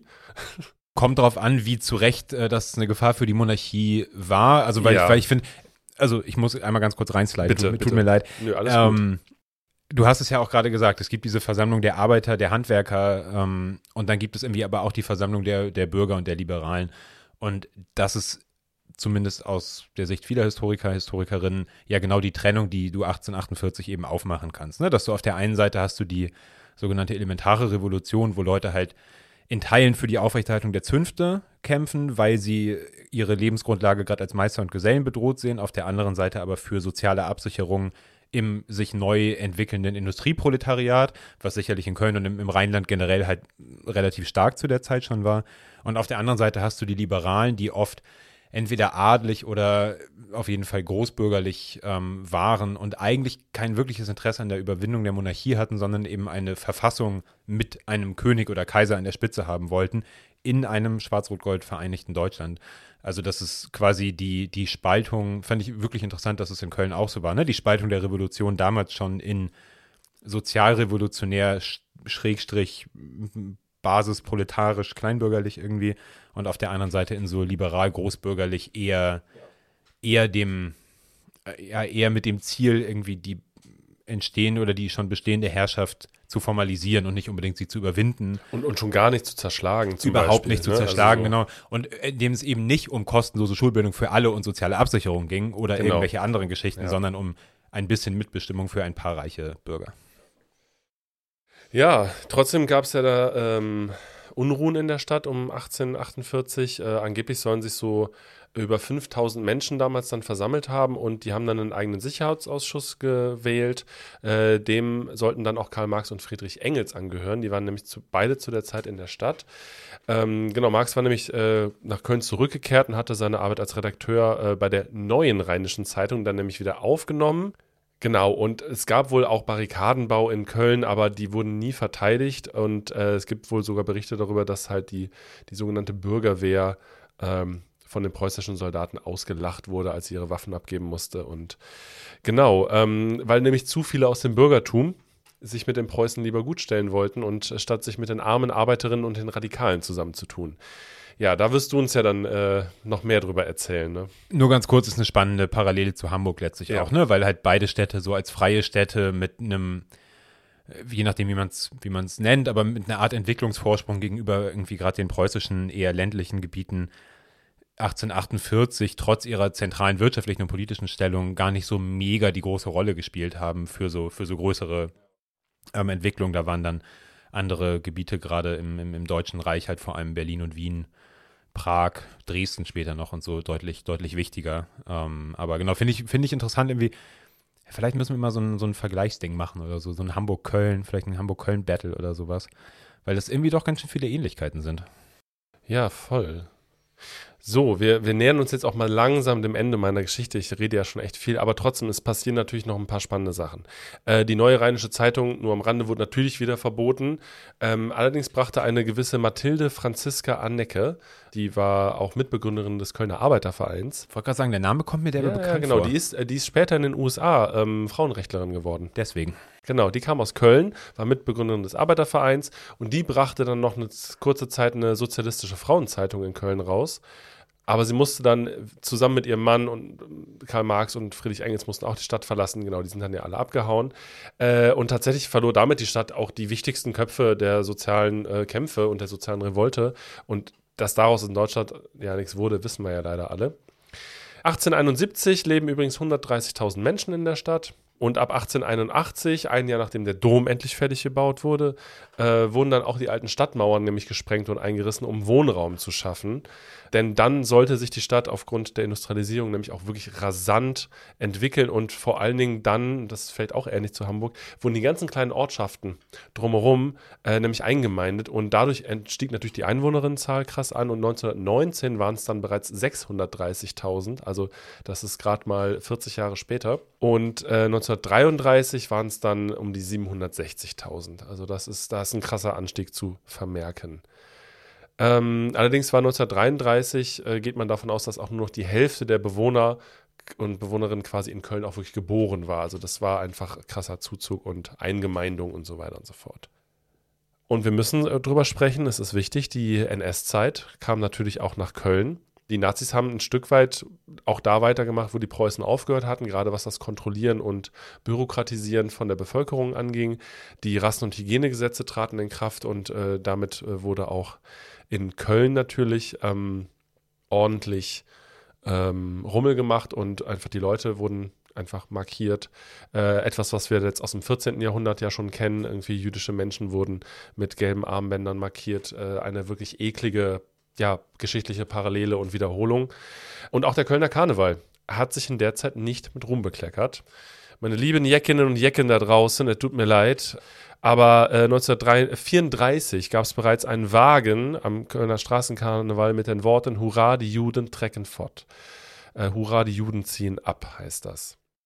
Ich habe mal irgendwo gelesen, ich weiß nicht, ob du das bestätigen oder, oder irgendwie sonst wie kannst, dass es eigentlich die Tradition gibt, dass diese sogenannten Funke-Mariechen, ähm, das ist so, so Tanzgruppen irgendwie, ähm, dass das eigentlich vor dem Dritten Reich ähm, Männer waren den Frauenklamotten und dass sie können quasi dann, dass die Nazis den Karneval dann irgendwie nach ihren Vorstellungen umgeformt haben. Stimmt das oder ist das irgendwie eine Legende? Ähm, nee, da ist was dran. Also die Nazis haben tatsächlich auch da wieder erkannt, sie konnten den Karneval nicht verbieten. Das, auch das konnten die, nicht mal die Nazis konnten das. Ähm, sie haben ihn dann natürlich einfach für sich genutzt. Sie haben quasi ähm, strategisch das äh, satirische Potenzial des Karnevals für ihre rassistische und antisemitische Hetze benutzt. Ich meine, 34, das ist ein Jahr nach Wahl. Ich finde, Machtergreifung ist einfach scheiße. Macht, Machtübergabe. Machtübergabe. Machtübergabe und Wahl der Nazis. Ähm, und da haben die Karnevalsvereine offensichtlich halt auch so viel von, dem, von der Ideologie schon gefressen gehabt, dass sie halt selbstständig diesen Wagen gemacht haben, auf dem wohl angeblich eben Menschen als angebliche Juden verkleidet draufstanden. Ähm, und äh, ja, also das Spiel mit dem Geschlecht im Karneval ist ein interessantes Ding. Es gibt ja auch das Dreigestirn, was aus Bauer, Jungfrau und König besteht. Und die Jungfrau wird traditionell von einem Mann gespielt. So, und ähm, was es aber äh, mit der NS-Zeit zu tun hat, das weiß ich leider nicht. Aber da ist auf jeden Fall was dran. Das gucken genau. wir nochmal nach und liefern es im genau. Zweifel nach. Aber ich fand es, also ich, wie gesagt, ich weiß nicht genau, ob das stimmt, aber ich finde es ja. ganz interessant, dann eben genau dieses, auch den Unterschied zu sehen, dass halt irgendein Erzbischof hatte, hatte letztlich nicht nötig, die Bevölkerung auf seine Seite zu ziehen ja. und hat halt eher versucht, das irgendwie dann relativ plump irgendwie militärisch zu unterdrücken. Und die Nazis haben eben erkannt, nein, wir brauchen die populäre Unterstützung wir schalten es gleich, wir überformen es mit unserem Schmock ähm, und, und lassen die Leute aber quasi, ja, so ein bisschen, geben ihnen quasi neue, neue Inhalte oder irgendwie beeinflussen das halt, aber lassen halt die Form sozusagen existieren, um eben nicht ähm, in den Konflikt mit der Bevölkerung zu kommen. Man könnte natürlich jetzt nochmal drei eigene Folgen über die NS-Zeit und die Stadt Köln machen. Ähm, ich habe mich jetzt dazu entschieden, die Repression einmal gegen die Minderheiten, weil das etwas ist, was ja leider in der Stadtgeschichte relativ kontinuierlich trotzdem passiert. Wir erinnern uns nochmal, der Ausgangspunkt vor jetzt fast zwei Stunden war, dass Köln irgendwie trotzdem eine relativ aufgeklärte Zivilgesellschaft heutzutage scheinbar hat und wie es vielleicht dazu gekommen ist. Deswegen ist es mir umso wichtiger, jetzt einmal darauf einzugehen, ja, was ist denn aber auch da wieder passiert? Und wir werden auch nochmal ganz kurz über den Widerstand natürlich sprechen. Genau. In der Reichskristallnacht war auch in Köln einiges los. Äh, alle Kölner Synagogen wurden beschädigt. Äh, manche sind sogar verbrannt worden. Äh, und in derselben Nacht und einen Tag später wurden über 800 jüdische Männer von der Gestapo verhaftet und nach Dachau deportiert. 1939 wurden, die, äh, wurden den Jüdinnen in Köln der Mieterschutz entzogen und zwischen 38 und 44 wurden in der Stadt über 735 Grundstücke und Häuser aus jüdischem Besitz gestohlen und veräußert. Also das ist das, was ja basically passiert ist. Ähm, also ich nenne es gestohlen, unter der Zeit war es legal, aber das ist nichts anderes als Diebstahl. Und 1940 wurden dann auch noch über äh, 1000 Roma und Sinti zusammengetrieben und nach Auschwitz gebracht, von denen hat niemand überlebt. Das ist ganz schön übel. Ähm, über dieses Leben äh, der, der Roma und Sinti kann man aber im Kölner NS-Dokumentationszentrum mehr erfahren und möchte alle da draußen irgendwie ermuntern, geht mal dahin. Das ist ein wirklich, wirklich wichtiger und guter Ort, der sehr cool, von sehr coolen Leuten auch gemacht wird. Die erneuern gerade ihre Dauerausstellung und äh, das wird bestimmt total spannend, wenn die fertig ist. Geil, danke für die Info. Also nach mehreren Deportationswellen war es dann 1944 in der Stadt übrigens soweit. Bis auf die versteckten und illegal Lebenden gab es offiziell mal wieder kein jüdisches Leben mehr in der Stadt. Und als die amerikanischen Truppen dann am 6. März 1945 Köln besetzten, gab es nur noch 30 bis 40 jüdische Menschen, die versteckt überlebt hatten. Es gab aber auch Widerstand und so sind die Edelweißpiraten äh, natürlich, glaube ich, die bekannteste Widerstandsgruppe in der Stadt Köln. Es gibt in Ehrenfeld ein äh, Denkmal an der Brücke, ähm, wo nämlich die letzten Mitglieder aufgeknüpft worden sind.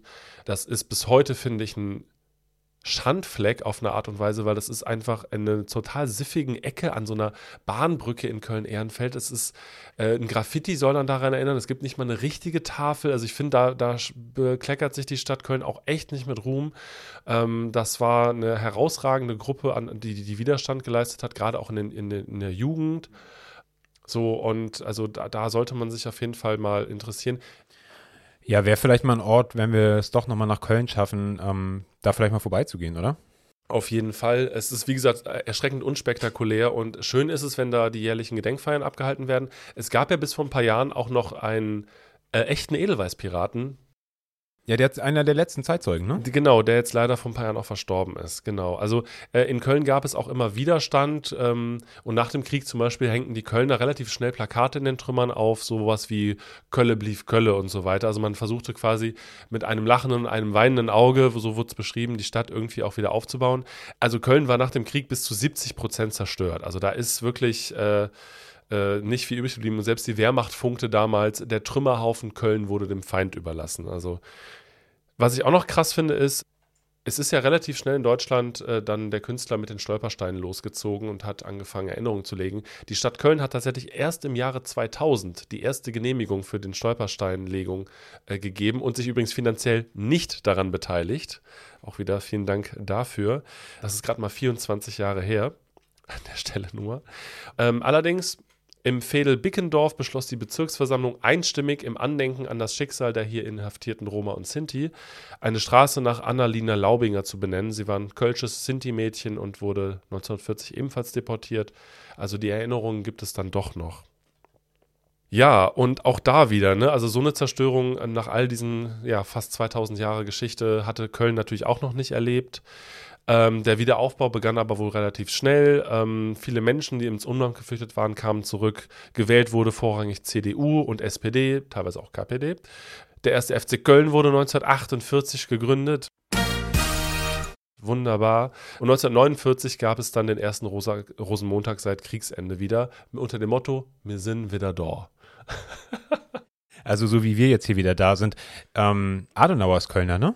Ja. Oder war Kölner? Ja, hat damals tatsächlich äh, Plakatwerbung mit äh, Tünnes und Schäl, so zwei kölsche, äh, ja, so identitätsstiftende Figuren auch gemacht. Tünnes und Schäl würden Adenauer wählen und so weiter. Ähm, wie sehr der beliebt war, weiß ich nicht. Aber ja, Adenauer war Kölner. Tja, 1959 wurde dann auch die erste Synagoge wieder aufgebaut, wurde einige Tage später direkt mit Hakenkreuzen beschmiert. Yeah, Deutschland. Deutschland, wuh!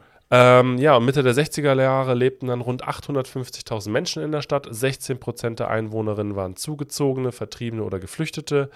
Und in den 50er Jahren waren die größte Gruppe tatsächlich die Schlesier, also aus dem heutigen Polen kommend.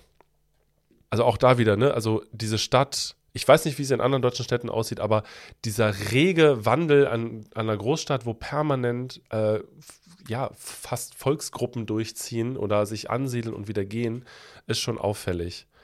Klar, 60er und 70er Jahre, Gastarbeiter kommen nach Deutschland und vor allem nach Köln, aus Italien. Genau, und irgendwie finde ich, das ist das ein ganz schöner Schluss nochmal mit der Geschichte der Stadt, wenn man bedenkt, dass es so als römische Gründung dann irgendwie die größte Gruppe der Gastarbeitenden dann halt irgendwie rund 11.000 Italiener waren. Das ist irgendwie, finde ich, ganz witzig. Äh, Menschen aus Spanien, Griechenland, Türkei und Portugal kamen auch und tatsächlich waren es dann um die 20.000 Gastarbeiterinnen und Gastarbeiter in der Stadt Köln. Und äh, allein zum Beispiel bei den berühmten Ford-Werken der Stadt arbeiteten äh, 5000 Menschen aus der Türkei. Ja, äh, wer sich da noch mehr für interessiert, gab es, war das, war das in Köln, der Streik bei Ford? Ja. Ja, ja ne? also mit, genau einer, ja, der, genau. einer der interessantesten so wilden Streiks ähm, von, von Gastarbeiterinnen ähm, vor allem türkischen, also türkischen Linken ja. äh, faktisch dann, ähm, genau, also der, der Kölner Ford-Streik in den 70er Jahren ist, äh, ja, für alle, die sich so für radikale Arbeiterinnengeschichte, Gewerkschaftsgeschichte interessieren oder auch für linke Geschichte jenseits der Gewerkschaften, ähm, guckt da mal rein.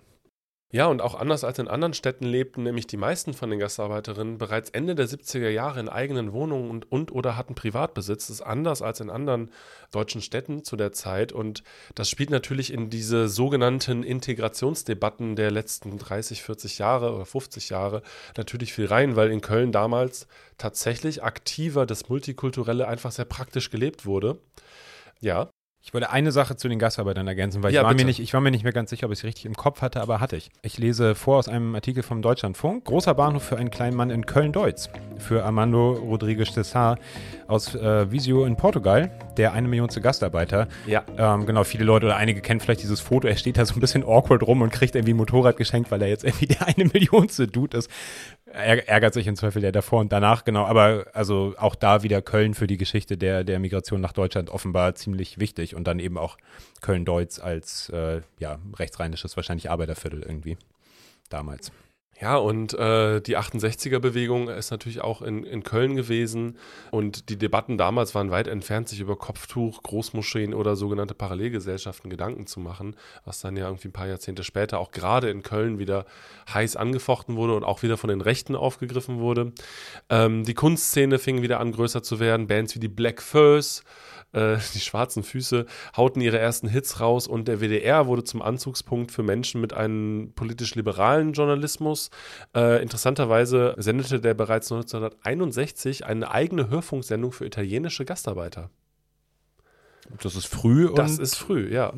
Also existiert, glaube ich, ja heute eigentlich sowas so nicht kaum mehr. noch irgendwie Genau. im öffentlich-rechtlichen Rundfunk. Ich habe gelesen, dass äh, tatsächlich die anderen Rundfunksendungen äh, aus ganz Deutschland halt nachgezogen haben, aber Köln waren tatsächlich somit die ersten. Genau, und äh, die Universität, befreit vom kat erzkatholischen Muff, zog natürlich auch wieder neue Studierende an. Ja, und da sind wir jetzt wieder ein bisschen am Anfang eigentlich. 1992 gab es zum Beispiel dann das Arsch-Hu-Bündnis in der Stadt, also Arsch hoch, ähm, was damals über 100.000 Menschen auf die Straße brachte gegen die Pogrome, die in Deutschland äh, passierten. Und äh, um ein Zeichen gegen Rassismus zu setzen. Und dann werden wir auch ein paar Jahre später eben bei den, bei den Aus, ähm, bei den Verhinderungen der Pro-Köln-Aufmärsche in den 2007er Jahren und die dann doch eben für eine relativ starke Zivilgesellschaft sprechen. Ja, und auch bis heute ähm, abschließend vielleicht nochmal so diese, diese Orte der Geschichte, die wir bereist haben, die, die finden natürlich auch im Gedächtnisraum der Stadt an sich statt. Also der Ubierring, den gibt es bis heute, erinnert an die frührömische Zeit und die Gründung des Oppidum Obiorum eben. Der Ubierring endet am Chlodwigplatz, der an den fränkischen König Chlodwig den Ersten verweist. Genau, und den Hinweis, dass ab dem 5. Jahrhundert eben Franken auch dauerhaft nach Köln kamen. Genau, und was haben wir denn noch so? Das Kölsche an sich, die Sprache, man vermutet, dass es irgendwie äh, eine Art gemeine äh, Verkehrssprache, wie man so schön sagt, war, die sich aus dem Fränkischen ableiten lässt ähm, und früher Ripuarisch genannt wurde. Also das waren so Frühformen davon der Verständigung und die ja sehr identitätsstiftend war. Ähm, das weiß man ja in Köln nur zu gut. Äh, die gemeinsame Sprache ist das zentrale Merkmal der gemeinsamen Identität. War das, also Kölsch hat doch gewisse Ähnlichkeiten so mit dem Niederländischen, oder? Das sind das, was wir alles hatten. Wir hatten Leute aus den Niederlanden, aus Frankreich, äh, aus Belgien und das sind natürlich alles Einflüsse, die ganz klar dazu geführt haben, dass das Kölsche so ist, wie es ist.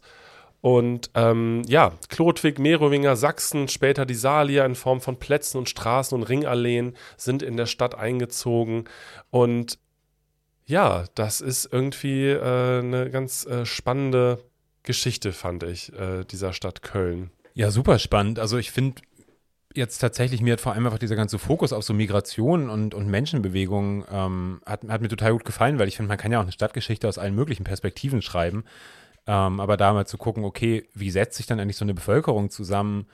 Wie konstruiert sich die Identität auch irgendwie immer wieder neu und was für, was für Stränge ziehen sich aber irgendwie doch so durch und so finde ich super, super interessant und wäre natürlich an deiner Stelle auch ähnlich äh, froh oder so an diese Tradition anknüpfen zu können, der, der unregierbaren und, und ungehorsamen Bevölkerung, die sich regelmäßig äh, gegen ihre Herrscher, am liebsten gegen den Erzbischof erhebt. Richtig. Ja, also ich meine, ähm, was ich so krass finde, ist, dass trotz dieser ganzen wirklich wilden Migrationsgeschichte und dieser wirklich vielen, vielen, vielen Einflüsse, also sind ja hunderte Kulturen, Sprachen und ähm, irgendwie Millionen und Abermillionen von Menschen über die Geschichte durch diese Stadt gezogen und sich trotzdem so ein Kölscher Charakter rausgebildet hat, der ja auf, wofür die Stadt ja bis heute auch bekannt und berühmt ist. Und ähm, gleichzeitig natürlich aber auch die Lage bis heute auch ein Wirtschaftsstandort ist, ähm, irgendwie liegt ziemlich zentral irgendwie in Europa generell gelegen irgendwie am Rhein, wunderbar. Irgendwie äh, kann man mit dem Schiffchen irgendwie noch vorbeifahren. Ja, und äh, apropos Bischof, äh, tatsächlich ist es äh, Köln trotzdem die größte römisch-katholische Diözese äh, Deutschlands bis heute. Also das hat sich dann zum Beispiel auch noch gehalten. Es ist immer auch noch eine, eine Groß- und Handelsstadt, trotzdem ist es die viertgrößte Stadt Deutschlands. Ähm, die Uni hat aktuell, glaube ich, so 80.000 Studentinnen. Das ist auch gar nicht ohne. Ähm, es ist halt auch damit auch größte Forschungs- und Bildungsstandort sogenannten Westdeutschlands, also im Westen Deutschlands. Vielleicht noch ganz kurz zur Politik. Aktuell ist ja immer noch Henriette Reker Bürgermeisterin. Die ist parteilos und regiert seit 2015. Hat übrigens am Tag vor ihrer Wahl ähm, einen rechtsextremen Attentat überlebt, wo äh, äh, der Täter sie aufgrund ihrer flüchtlingsfreundlichen Politik angegriffen hat. Walter Lübcke lässt grüßen. Genau, und der Typ war übrigens, ähm, ne, Side-Fact, Mitglied der früheren äh, FAP. Freiheitlichen Arbeiterpartei, also Nazis. Genau, und sie hat übrigens auch 2019 nach dem Wort an Walter Lübcke eine weitere Morddrohung erhalten. Auch ganz spannend. Tja, also ich möchte mich mit äh, die Folge, ich möchte die Folge damit abschließen und mich an das Motto der Musikkampagne von 1992 gegen Rassismus anschließen und sagen, jeder Kölner ist ein Ausländer. In Köln sagt man der Immi, und das meint aber nicht unbedingt der Immigrant, sondern der Imitationskölner. Und eigentlich meint es jemand, der versucht zu sein wie die Kölner, aber am Ende des Tages, aktuell leben bis zu 250 geschätzte Kulturen in Köln, dann sind wir einfach alle ein bisschen der Immi und denken auch dran und können aus Kölle kommen ein bisschen stolz darauf sein, zu sagen, jede Jack ist anders. Damit belassen wir es, glaube ich. Ja, vielen Dank. Vielen Dank für diesen Einblick in die Migrations- und, und irgendwie ja, in Teilen ja auch politische Sozialgeschichte deiner, deiner Heimatstadt. Ja, und der Umgebung. Also ich komme ja ein bisschen aus der Umgebung, bin ja Richtig. nicht direkt der Kölner, aber ja, das ist, ich fand, es hat mir total Spaß gemacht, da nochmal reinzutauchen und äh, ja, also wir hatten es vor der Folge auch schon, also Geschichte an sich macht ganz schön viel Spaß und ist, also die abgefahrensten Geschichten passieren in der Geschichte. Ja, safe. Also das, also gerade so diese ganzen irgendwie der, den, den, den 37. Erzbischof dann zu vertreiben und irgendwie sowas, das kannst du dir auch nicht ausdenken. Ja, ich kann, mir bleibt eigentlich nicht viel anderes übrig, als zu sagen, vielen Dank für deine Recherche und vielen Dank für deine spannende, dein, dein, dein Skript oder deine, deine Infos, die du hier heute, deine Geschichte, die du mit mir und mit uns geteilt hast. Und ich freue mich einfach vor allem total hier wieder zu sitzen. Ich finde es Yes. total klasse. War super, mir hat es auch wieder richtig Spaß gemacht. Wir haben es nicht verlernt, das Sabbeln.